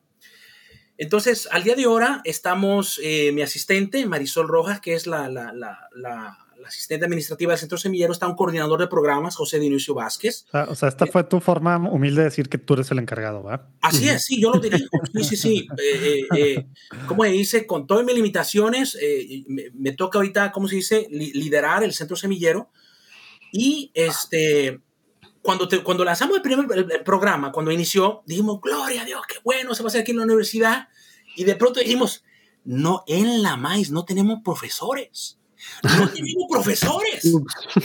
o sea, porque dijimos, para maestría tiene que ser puro doctorado. Tiene que puro doctor enseñar en su especialidad. Y dijimos, en la torre, ¿qué vamos a hacer? José Manuel Luis, eso nos ese problema acarrió un beneficio único y una gran bendición. Al día de ahora, el profesorado, un tercio de los profesores son locales. Otro tercio de los profesores son de profesores de otras universidades católicas de los Estados Unidos, ¿eh? Loyola, Boston College, eh, eh, etc. Y otro tercio de los profesores nuestros son de otras universidades pontificias de otras partes del mundo. Mm, qué cool. La Gregoriana, el Bíblico de Jerusalén, la Pontificia. O sea, el más alto nivel de todo. O sea, y lo mejor del mundo hispano, lo que habías hecho con, con lo que nos platicaste con la diócesis con, con, con, la diócesis de Houston. José Manuel Luis, y no lo planeamos así. Con toda sinceridad, no lo planeamos así. O sea, ni, ni, planeado hubiera salido así de bien, yo creo. No, hoy en día los, los planes no suelen funcionar tan bien, ni siquiera. Los estudiantes nos dicen, Gerardo dice, yo, aquí yo tengo profesores, ¿cómo se dice? Cosmopolita de todas partes del mundo. Y el horizonte, el espectro de enseñanza, de experiencia que estos profesores traen. Perspectiva, claro, bagaje. No, no, no. por ejemplo, el curso de historia de la iglesia lo dicta el doctor Guzmán Carriquiri. ¿verdad? que es el secretario emérito de la Pontificia Académica para América Latina. Así nomás. Este, este, doctor ha trabajado para cuatro papas. Lo contrató Pablo VI ¿eh? a cuatro papas. ¿eh? Wow. O sea, y yo con decirles que yo, yo estoy tomando unas clases bíblicas. Yo, yo, digo, yo soy de aquí, ¿no? Digo, a mí como empleado la universidad no me cobra, ¿no? Pero yo dije, estos profesores, ¿quién los va, ¿dónde los va a tener uno? Para la gloria de Dios. Oye, y, y esto estás viendo tú, precisamente, dices tú, pues ha sido se esperaba, bueno, que de 12 a 15 y a ver cómo está la cosa, vamos a, a lo mejor a batallar y luego 50, ¿y qué dijiste? 59 y ahorita ya van, pues van a llegar pronto los 300, ¿verdad? Y luego con este tema sincrónico que en cualquier momento puedes empezar tu maestría y te unes y sigues a tu ritmo las cosas y este tema de los nueve días en verano, o sea, está, está, digamos, muchas facilidades para el que quiera, el que pueda, el que tenga interés hay en línea, presencial, de todos lados. ¿Cómo, cómo estás viendo? Platícanos de, de así un, un poquito más para, para, para ver en tan poco tiempo todo esto que está pasando empiezas a ver frutos, empiezas a ver qué, qué hace estas personas. A lo mejor hay muchos de los que nos están escuchando o al, o al menos que conozcan a alguien, ¿verdad? Conocen a lo mejor a alguien, ¿verdad? Que, que dice, híjole, pues igual que yo, ¿no? Pues quiero y me llama la atención y demás, pero qué complicación es esto. Ustedes se le están poniendo fácil en muchos sentidos, ¿verdad? Por todo esto que acabo de decir y que ya nos platicaste. Y aparte, o sea, accesible en ese sentido. Y aparte para tener el más alto estándar, ¿qué está haciendo? ¿Por, por qué alguien que nos escucha? ¿Por qué alguien que, que, a lo mejor conoce a otras personas que en su grupo, en su familia, en su apostolado, movimiento, diócesis, ¿por qué debería de considerar algo así? ¿Para, qué, te, ¿para qué te sirve algo así? Aparte de lo mejor que, como tú decías, pues tú empezaste sin un plan a estudiar teología, ¿verdad? La maestría en teología. Alguien que a lo mejor no tenga un plan, ¿por qué sí debería hacerlo? ¿O por qué plan sí vale la pena probar algo así? Que, pues están poniendo eh, todas las facilidades, ¿verdad? Sí, José María, una de las cosas que, que tiene. Ya, este ya apareció anuncio, ¿verdad? no, no, no, gracias. no, no, no, gracias. de verdad que yo, yo, estoy encantado de estar aquí con ustedes. De verdad que yo, yo me, me, me, han intimidado y me han puesto un poco nervioso por todas las preguntas que me han hecho. No, hombre, pero así es esto, es la platicada. Con mucho gusto yo les comparto que eh, eh, la profesionalización del ministerio en este país es, es una cosa urgente. Eh, Nada más en Estados Unidos, ¿verdad? En la América Latina. es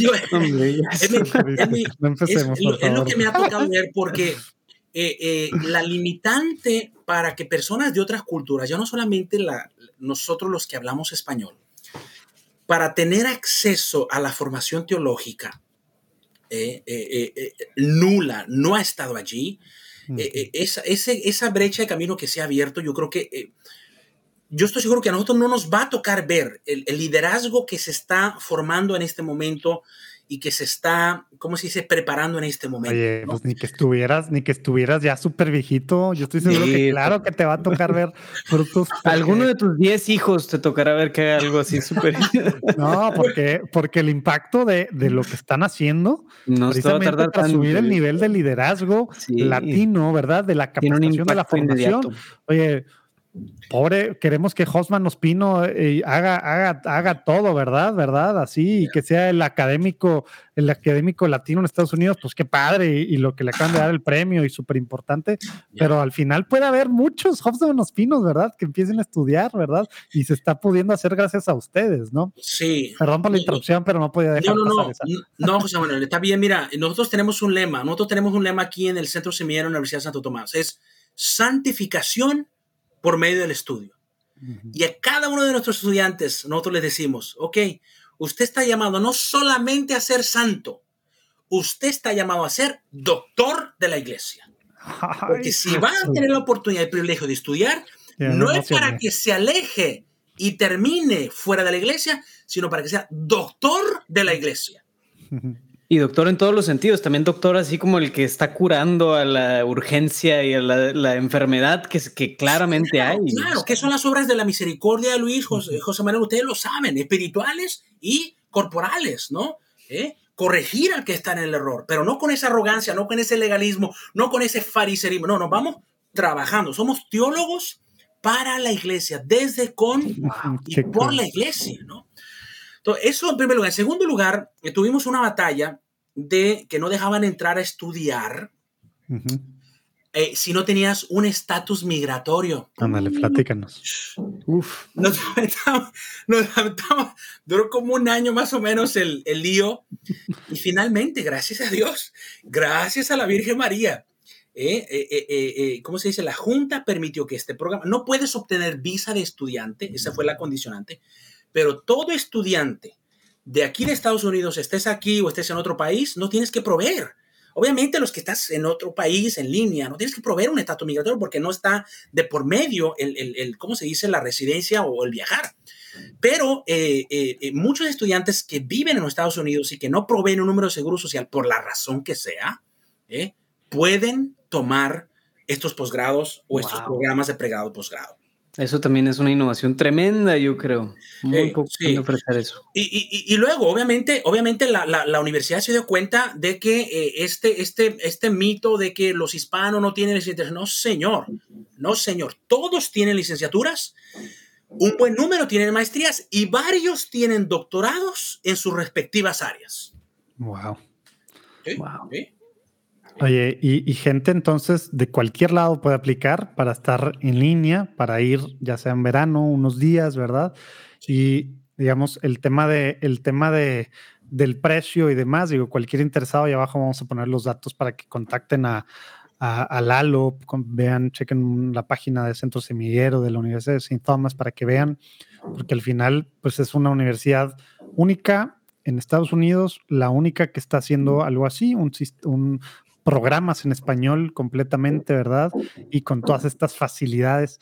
y, la parte, digamos, gente, gente que está batallando, digo, ya saben, me dijiste, no hay, no hay algo así como financial aid, no hay, ¿verdad? O becas no hay. ¿Cómo, cómo funciona? ¿Qué, es lo que sí hay? A ver, platícanos. miren, eh, nosotros dijimos, dijimos al principio, o, tenemos, o damos becas o bajamos el precio para todos. Ándale, platícanos. Y decidimos al final que lo pusimos a un precio accesible para que todos se beneficiaran, indistintamente.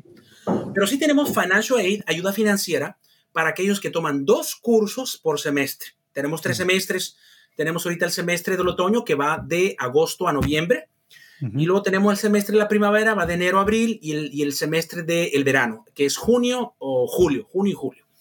Entonces, quienes toman dos cursos por semestre puede aplicar para ayuda financiera, pero para aplicar para ayuda financiera, allí sí necesita tener un número de seguro social.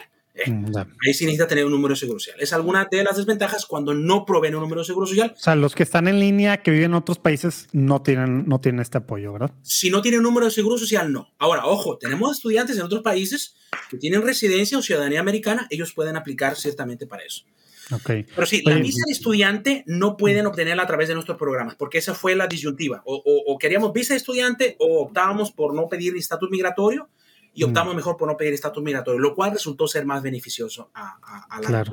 Oye, y, y, para los que pues, sí tienen, sí tienen eh, su Social Security Number y, o, viven en, en, Estados Unidos, ya sea cerca de, de, Houston o para la parte en línea, los apoyos, digamos, de todos modos, como dices, ya que vean los precios y, y si acaso alguien está interesado que pueda comparar, pues sí es algo pues sí, digo, no, no, quiero decir barato, porque obviamente, pues barato, pues no, no, no, no, sería algo de esta calidad, pero comparado con otras cosas, sí está muy económico. Es barata, es barata, porque ¿sabes por qué digo que es barata, José Manuel? Porque las maestrías en Estados Unidos, incluso la maestría en teología aquí en nuestra misma universidad, es más cara. la misma maestría en teología en inglés en nuestra misma universidad es más cara. Y maestría, pero ojo, Ojo, por favor, los, los títulos de universidades de, de, universidades de Estados Unidos son los más cotizados en todo el mundo. Esa es una realidad. Y es verdad que los títulos universitarios en los, en los, Estados Unidos son los más caros del mundo. Pero ojo, y yo no tengo, eh, eh, ¿cómo se dice? Problema alguno en alguno decirlo. Un curso vale 1.221 dólares, José Manuel. Son 12 mm. materias, una maestría, 12 materias. No llega, eh, si la haces en dos años o en tres años, en el tiempo que tú quieras, no llega ni a los 15 mil dólares. ¿Por qué digo esto? Porque maestrías en cualquier otra rama de estudios aquí en los Estados Unidos van de 30, 40, 50 mil, 70 mil dólares para arriba.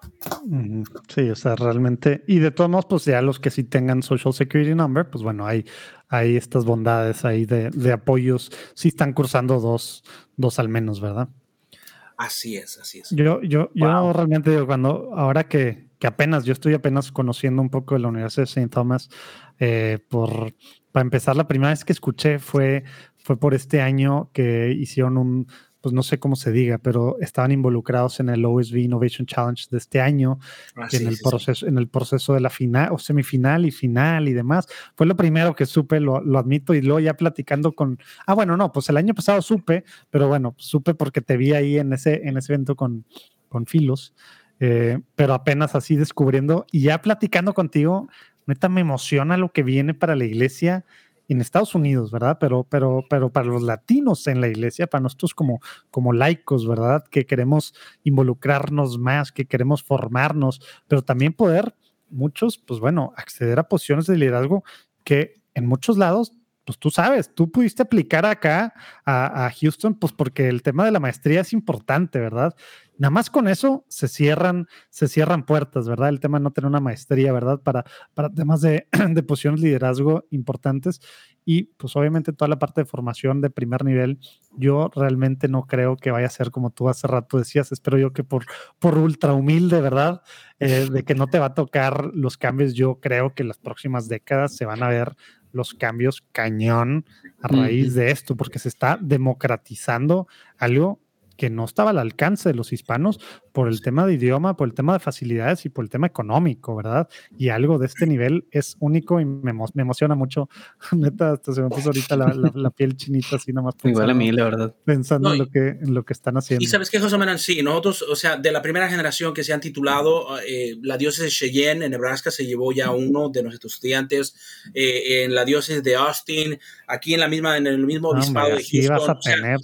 Eh, pero claro, sí, hablamos de ese, ¿cómo es de esa transformación? digamos, a largo plazo, eh, eh, estructural, eh, en que, ¿cómo se dice? Que, que, sea, que sea una iglesia integral, no solamente para una cultura, pero para todas. Ni siquiera nada más para la hispana, la latina, que a veces somos muy así también, ¿verdad?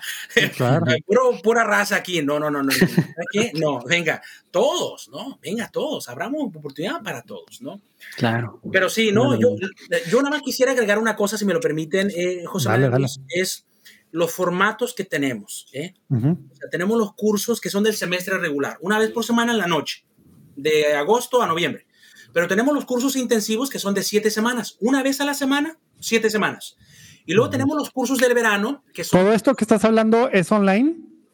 ¿O es presencial? Sí, esto intensivo, es total, todo esto es online.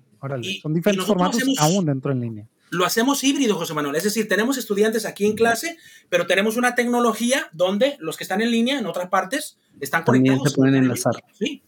Se llaman híbridos HiFlex. Pero tenemos los formatos del verano que te decía. Para quienes quieran venir nueve días, aquí vienen, se hospedan, toman el curso. terminar de convencer o qué? y tenemos cada año, cada año salimos a una universidad eh, pontificia. Este año, el, próximo, en tres meses, en febrero, vamos al Instituto Bíblico de Jerusalén. Vamos a tener un curso bíblico en 10 días en Jerusalén, en Tierra Santa. Wow. Sí, en, en, el, salimos el, a mediados, mediados de febrero, digo, estamos, ¿cómo se dice? Eh, con, ¿Cómo se dice? Entusiasmados y con la esperanza de que en efecto se pueda. Ya tenemos todas las regulaciones para entrar al país, nada más que no se empeoren las cosas. Sí, vamos a ver cómo, cómo siguen estos temas.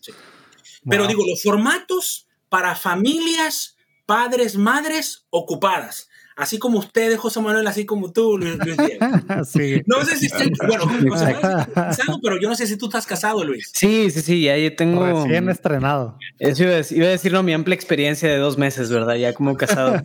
Felicidades, bienvenido al gremio, mi hermano. No, y de hecho creo que yo, yo estoy en el mejor momento, porque ya después a lo mejor voy a estar, voy a tener bebés en brazos sí, y no, mi hermano. Ya dijo, ya dijo Lalo, no, no hay mejor momento. Literal, no existe mejor momento. no, hay que aventarse y sí, sí son cosas que obviamente, pues entre más pronto, pues mejor, eso sí, ¿verdad? Ojalá que, ojalá que alguien, o si estás tú pensando en alguien, tú que estás escuchando, viendo, neta, compártele acá abajo el link que, vamos a poner al mail y, al, y el link y demás para ver los diferentes programas, flexibilidades y al menos pregunta y a lo mejor ves tú, pues sí me la puedo ir aventando poquito a poquito, así. Neta, es algo que tenemos que empezar a hacer. Y obviamente estamos hablando mucho de los latinos en Estados Unidos, pero como tú decías de medio broma, Luis Diego, híjole, los latinos en general, qué poca formación tenemos de nuestra fe, ¿verdad? Y más en, temas ya formales, que es algo así, ¿verdad? Porque luego ahora parece que estamos formándonos por estos youtuberos o influencers católicos o tantos así, o los medios de comunicación católicos que pues dependiendo del cual sea, pues es el que tiene su versión de, la mm. tradición del magisterio y de lo que sea, o su magisterio alternativo, ¿verdad? Y claro, hay una formación de migajas, ¿no? O sea, oye, pues me cae de repente la migajita de esta. Obviamente, formación es un decir, ¿verdad? Claro, exacto, porque después de ver el influencer, ves el meme y ves el video así de una tontería en YouTube. Pues, resulta que la formación, pues fue más de formación de repente. De formación. Pero, bueno, no vamos a entrar en esos temas que no estamos en Tómatelo la Chéquense Universidad de San Tomás en Houston, exactamente. el, punto, es que busquen San Tomás en Houston. Sí, oye, pues pues qué, qué cool que estás haciendo. De lo que viene, entonces se abre, se abre un nuevo programa, dices, se abre doctorado el próximo año. ¿Qué programa se abre para, saber un poquito más? y, tienen algún newsletter que la gente ahí en el centro semillero se pueda, se pueda dar de alta para estar enterado de estos temas que vienen. ¿Cómo puede estar sabiendo? ¿Tienen redes sociales? Digo, lo vamos a poner ahí abajo, pero platícanos. Claro, claro. Eh, sí, el, entrando el año viene el asociado en, en liderazgo bíblico pastoral para quienes solamente tienen preparatoria, eh, high school, eh, GED o el equivalente, quienes no tienen licenciatura. Eh, tenemos las dos maestrías ya actuales, maestría en teología pastoral, maestría en sagradas escrituras. luego a finales de, a mediados finales del otro año viene el doctorado en teología bíblica. como va a ser un doctorado en teología, en Biblia, teología bíblica, se va a requerir al menos tener, ¿cómo se dice?, los, los, los cursos bíblicos necesarios.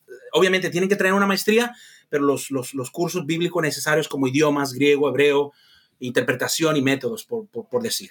Eh, luego, después de eso, viene eh, la licenciatura en teología eh, pastoral, el bachelor's en, en, Biblical Theology. Y eso es para quien tiene preparatoria, pero quiere ir por el camino más largo a sacar la licenciatura.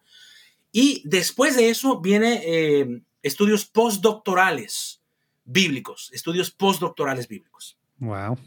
Ya para el arriba, arriba, arriba. Y hasta ahí ya. hasta ahí ya. Oye, ¿y, ¿y, cómo está este procesito, ya para ir cerrando, este, este procesito de que se convierta Centro Semillero en facultad? ¿Y por qué quisiera hacer una facultad? Ah, bueno. Sí, no, eso ya nada más por el tamaño. O sea, es decir, los números, como dice, si el estudiantado, el alumnado es demasiado grande, vaya, por tema de logística, cuestión académica, eh, se convierte o la universidad toma la decisión, el vicepresidente dice, sabes que este centro ya, ya deja de ser un centro por el tamaño y ahora le vamos a llamar entonces una, una facultad de teología hispana latina eh, con su respectivo decano, directores, subdirectores, etcétera, que coordine cada uno de los programas. Primeramente, Dios, vamos a ver. Wow, pues, pues, vamos, a, vamos a estar pidiendo mucho por, por ti, pues dirigiendo, liderando acá. Digo, bueno, sabemos que el Espíritu Santo es el que está haciendo su obra y así como no había plan y de repente en tres años y medio todo esto, no manches, estoy sorprendido con, con todo lo que ha pasado. Pues sabemos que él va guiando, pero al final, pues bueno, tú eres un instrumento ahí que, que el Señor te está utilizando para, para esto, para que tantos hispanos ojalá que puedan aprovecharlo, ¿no? Y la iglesia en general también poco a poco pues se vaya abriendo, sobre todo la iglesia pues, de Estados Unidos, ¿no? Entonces, pues vamos a estar pidiendo mucho. Gracias. Yo, yo, yo, yo estoy muy agradecido, eh, José Manuel, con ustedes, eh, Luis Diego, con Juan Diego Network, por, por este, eh, ¿cómo se dice? Comienzo de, esta, de este diálogo y de esta relación. Estamos más que agradecidos. Yo personalmente por esta invitación eh, les agradezco mucho. No, Sí, que, los que no saben, a lo mejor, bueno, todavía no está siendo súper oficial, ¿verdad? Pero ya está casi oficial, ¿verdad? Va, va a ser, digamos, nuestro, nuestro, pues sí, ¿cómo, cómo se dice? Anunciante eh, y demás.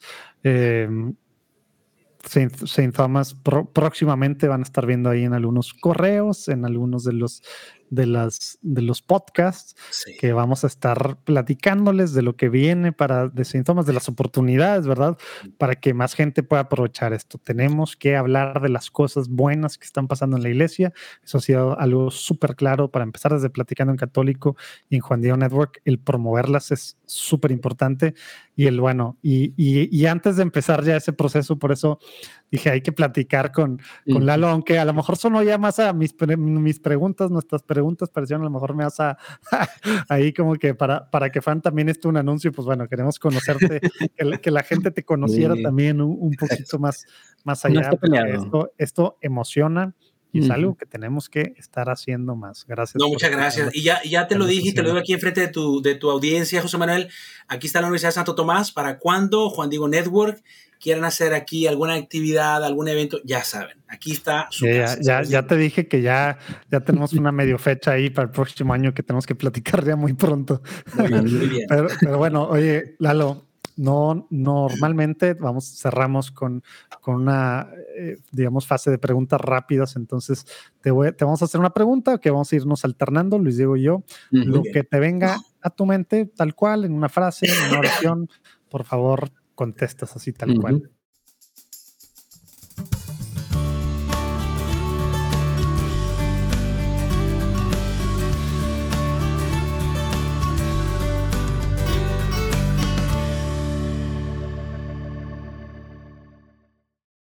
Venga, venga, venga. Hasta, hasta, el nervio, ¿verdad? Sí, hasta te dio alergia. el nervio. Muy bien. Si no me la sé, voy a decir paso, ¿eh? no, no, no es nada de teología bíblica, ¿eh? No vamos a ver qué tan bueno eres dirigiendo. Vamos a ver griego bíblico y hermenéutica y demás, ¿no? Muy bien. Bien, pues empiezo, Lalo. Em, ¿Cuál fue la primera experiencia que tuviste de Dios? ¿Te acuerdas cuál fue y qué, qué edad tenías y qué fue en concreto? Sí, en el colegio, en el primer año, en el coro de la parroquia de Nuestra Señora de la Asunción. Ahí arriba en el coro, sí. Wow. Oye, ¿tienes un santo patrono, un santo favorito? Sí, mi nombre es San Gerardo. Mi madre me encomendó a San Gerardo, que significa espada de Dios, porque mi madre me tuvo a los 47 años de edad. Wow. Sí. Wow. Gerardo, en tus propias palabras, en una frase o así, ¿qué significa ser católico hoy en día? Eh, coherente. Vale. Es porque me, imaginé que ibas a decir eso. me gusta que, cada vez más escuchamos algo relacionado con la línea en, esta, en esta pregunta. Qué difícil, ¿verdad? Todos los días hay que echarle ganas. Oye, ¿tienes alguna oración que te guste orar, rezar seguido, que, que, que nos pudieras compartir, Lalo? La de San Miguel Arcángel, me encanta. Ah, la de San Miguel, buena, con hecha con devoción, powerful, ya la de San Miguel Arcángel. Oye, ¿y, y cuándo, cuando la, la, digo, sabemos que antes era al final de, de todas las misas, ahorita se, en algunas misas al final, pero tú, ¿cuándo, ¿cuándo la rezas? Al final de cada misa, y si no la rezan, yo la rezo, y si la rezan, me uno con ellos, sí. Súper bien. ¿Algún libro que quisieras recomendarnos, Lalo? ah, eh, el libro de eh, Persona y Acto de San Juan Pablo II. Eh, Persona y Acto de San Juan Pablo II. Yo ahorita lo estoy, lo estoy, este, ¿cómo dice? Leyendo. Está en español, por supuesto, está en inglés. Persona y Acto. Yo nunca había visto a San Juan Pablo II escribir así, ¿no? Otro rollo. Persona y Acto de San Juan Pablo II. No, no, lo he leído. Oye, se ve grandecito, ¿verdad? Sí, no, hasta digo, claro, la, la, mitad son ese libro, pero luego vienen las, algunas conferencias que él dio en varias universidades. Perdón, no se mira. Sí, pero la mitad en el libro, ¿no? El contenido del libro. Persona y acto. Órale, Persona y acto, sí. Me imagino que, que muy la línea de, sí, personalismo y demás. Oye, ¿algún tip práctico que nos puedas dar tú que, pues bueno, nos platicaste el tema ya de, tu caminar en la fe y demás. Y ahorita, pues bueno, el proceso de conversión que, sigue hasta que moramos. ¿Qué nos recomiendas hacer a los que estamos escuchando para caminar día a día hacia, pues hacia el cielo, hacia nuestro proceso pleno de conversión? ¿Qué tenemos que hacer si no estamos haciendo? Empezar a hacer ahorita, hoy, mañana, dependiendo de cuando estemos escuchando. Sí. Ah, a mí me ha ayudado mucho escuchar. ¿eh? una atenta escucha. Era un profesor que le decía una escucha pastoral, pero la podemos poner en cualquier categoría, una escucha espiritual, una escucha familiar. Yo me he dado cuenta que cuando pierdo la capacidad de escuchar, ¿eh? oír, escuchar y prestar atención, qué significa eso, por qué dijo esto, qué pide la gente, cuando pierdo la capacidad de escuchar, mi propio caminar de santidad se va por otro lado. Propio caminar se va, de santidad se va por otro lado. Entonces, a, nivel ministerial o a nivel de santificación personal, yo pienso que eh, pedir a Dios la gracia de poder seguir escuchando atentamente, familia, parroquia, el pueblo, la audiencia, eh, los medios donde ustedes este, tanto evangelizan, ¿qué, qué, dice la gente? Y no es fácil, porque digo, la parte de escuchar la, cosa bonita es muy bueno, pero la parte que a mí no me gusta escuchar es cuando te empiezan a tirar. ¿Eh? Pero yo, yo me, me, acuerdo muy bien lo que decía una vez el padre Fortea, dice, a mí uno me hizo la vida imposible en el noviciado. Dice, pero hoy me debo tanto a esa persona. Mira nomás. Entonces, la, escuchar aún cuando nos ultrajen, nos calumnien o le digan cosas que no eran o cosas que en realidad son y no nos gusta que nos digan, capacidad de escuchar. Qué, qué, difícil y cómo ahora... Eh, pues estamos en este proceso de escucha como iglesia, ¿no? Sobre todo aquí, bueno, ya se alargó, iba a, ser, iba a ser hasta abril, se alargó a verano, ¿verdad? En este proceso súper local de escucha y ojalá que entendamos bien lo que significa eh, esa parte que, que, el Papa nos está recordando y, estamos tratando de hacerlo porque a lo mejor pues sí dejamos de hacerlo muchos, muchos católicos, ¿verdad?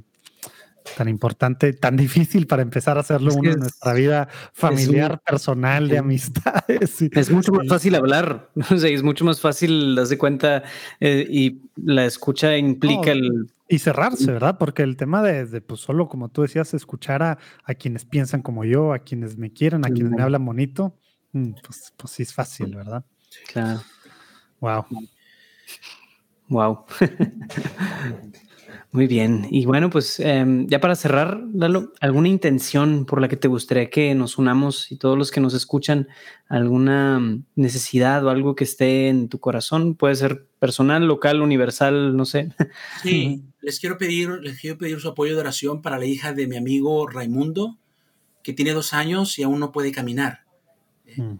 Eh, eh, es una pequeñita, tiene dos años eh, y, van a empezar un tratamiento. Por favor, le pido por, por esta pequeñita. Cuenta con Gracias. vamos a estar pidiendo, pidiendo por ella, por esta intención. Y, sabes que vamos a agregarla también a nuestras oraciones de la próxima semana de, de laudes en las mañanas. Em, muy bien. Oye, Lalo, pues gracias por acompañarnos, gracias por la platicada, tu testimonio, todo lo que estás haciendo por los hispanos en las riquezas de Houston, Galveston y ahora con St. Thomas neta nos emociona. Gracias por, por todo lo que también, bueno, estás, estás aventándote acá con, pues, con nosotros. Y lo que sí, algo que, que como decimos aquí, somos como esos, como, somos como esos agentes, agentes de seguros así medio de medio ahí gorrosos, ¿verdad? No vamos a dejar que te nos vayas sin que nos, nos, nos platiques, nos, nos recomiendes a dos personas que tú crees que están haciendo cosas padres para extender el reino de Dios aquí en la tierra y que podamos tener en este espacio. Sí, cómo no, ¿se los digo ahorita o se los mando después? Échalos, échalos, tú échalos. ahorita. ¿A, a mí me parece que el testimonio de Sergio Carrillo, quien me trajo los pies de Cristo, me, está, nada más que está muy pesado, ¿eh? Yo no sé si ahí le tengan que hacer muchas cosas. Habla cosas muy fuertes en su testimonio, mm. pero eh, eh, venga, ¿no? O mm. sea, ¿qué es la evangelización? ¿Qué, es San Juan el Bautista? ¿Qué les de raza de víbora, sepulcro? Y la gente más iba, ¿no? O sea, pero bueno, uno es Sergio Carrillo y dos, eh, inviten al padre de Epsi. Yo creo que invítenlo aquí, este programa sería ah, muy bueno. Sí, muy, bueno. Es un académico biblista, pero muy pastoral, muy pastoral. Súper bien. Sí, sí. Sergio Carrillo, padre Dempsey. Vamos, Vamos tras ustedes. Lalo, Dios te bendiga. Gracias, Lalo. Padrísimo. Sí, por St. Thomas, por el centro, centro semillero. Y pues bueno, esperemos también estar en tus oraciones. Y de, los, de todos los que están escuchando. Nos vemos el próximo lunes. Dios los bendiga. Hasta luego, amigos. Dios los bendiga. Gracias. Hasta luego. Chao.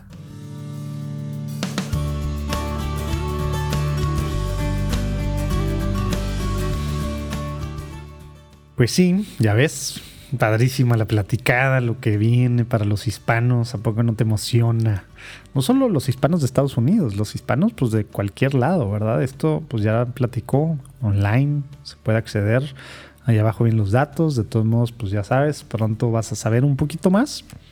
Y eh, vamos a estarte recordando para que lo pienses, para que lo pongas en oración, tú que, que sentiste así como que algo ahí cuando estábamos platicando de estos temas, pues a lo mejor el Señor quiere que estudies algo más, ¿verdad? Que te metas un poquito más y con esta flexibilidad, con estos, pues digamos, bajos precios, con, con las cosas como están con la Universidad de St. Thomas, puedes hacerlo, ¿sí? A lo mejor no era una realidad, pero ya es una realidad.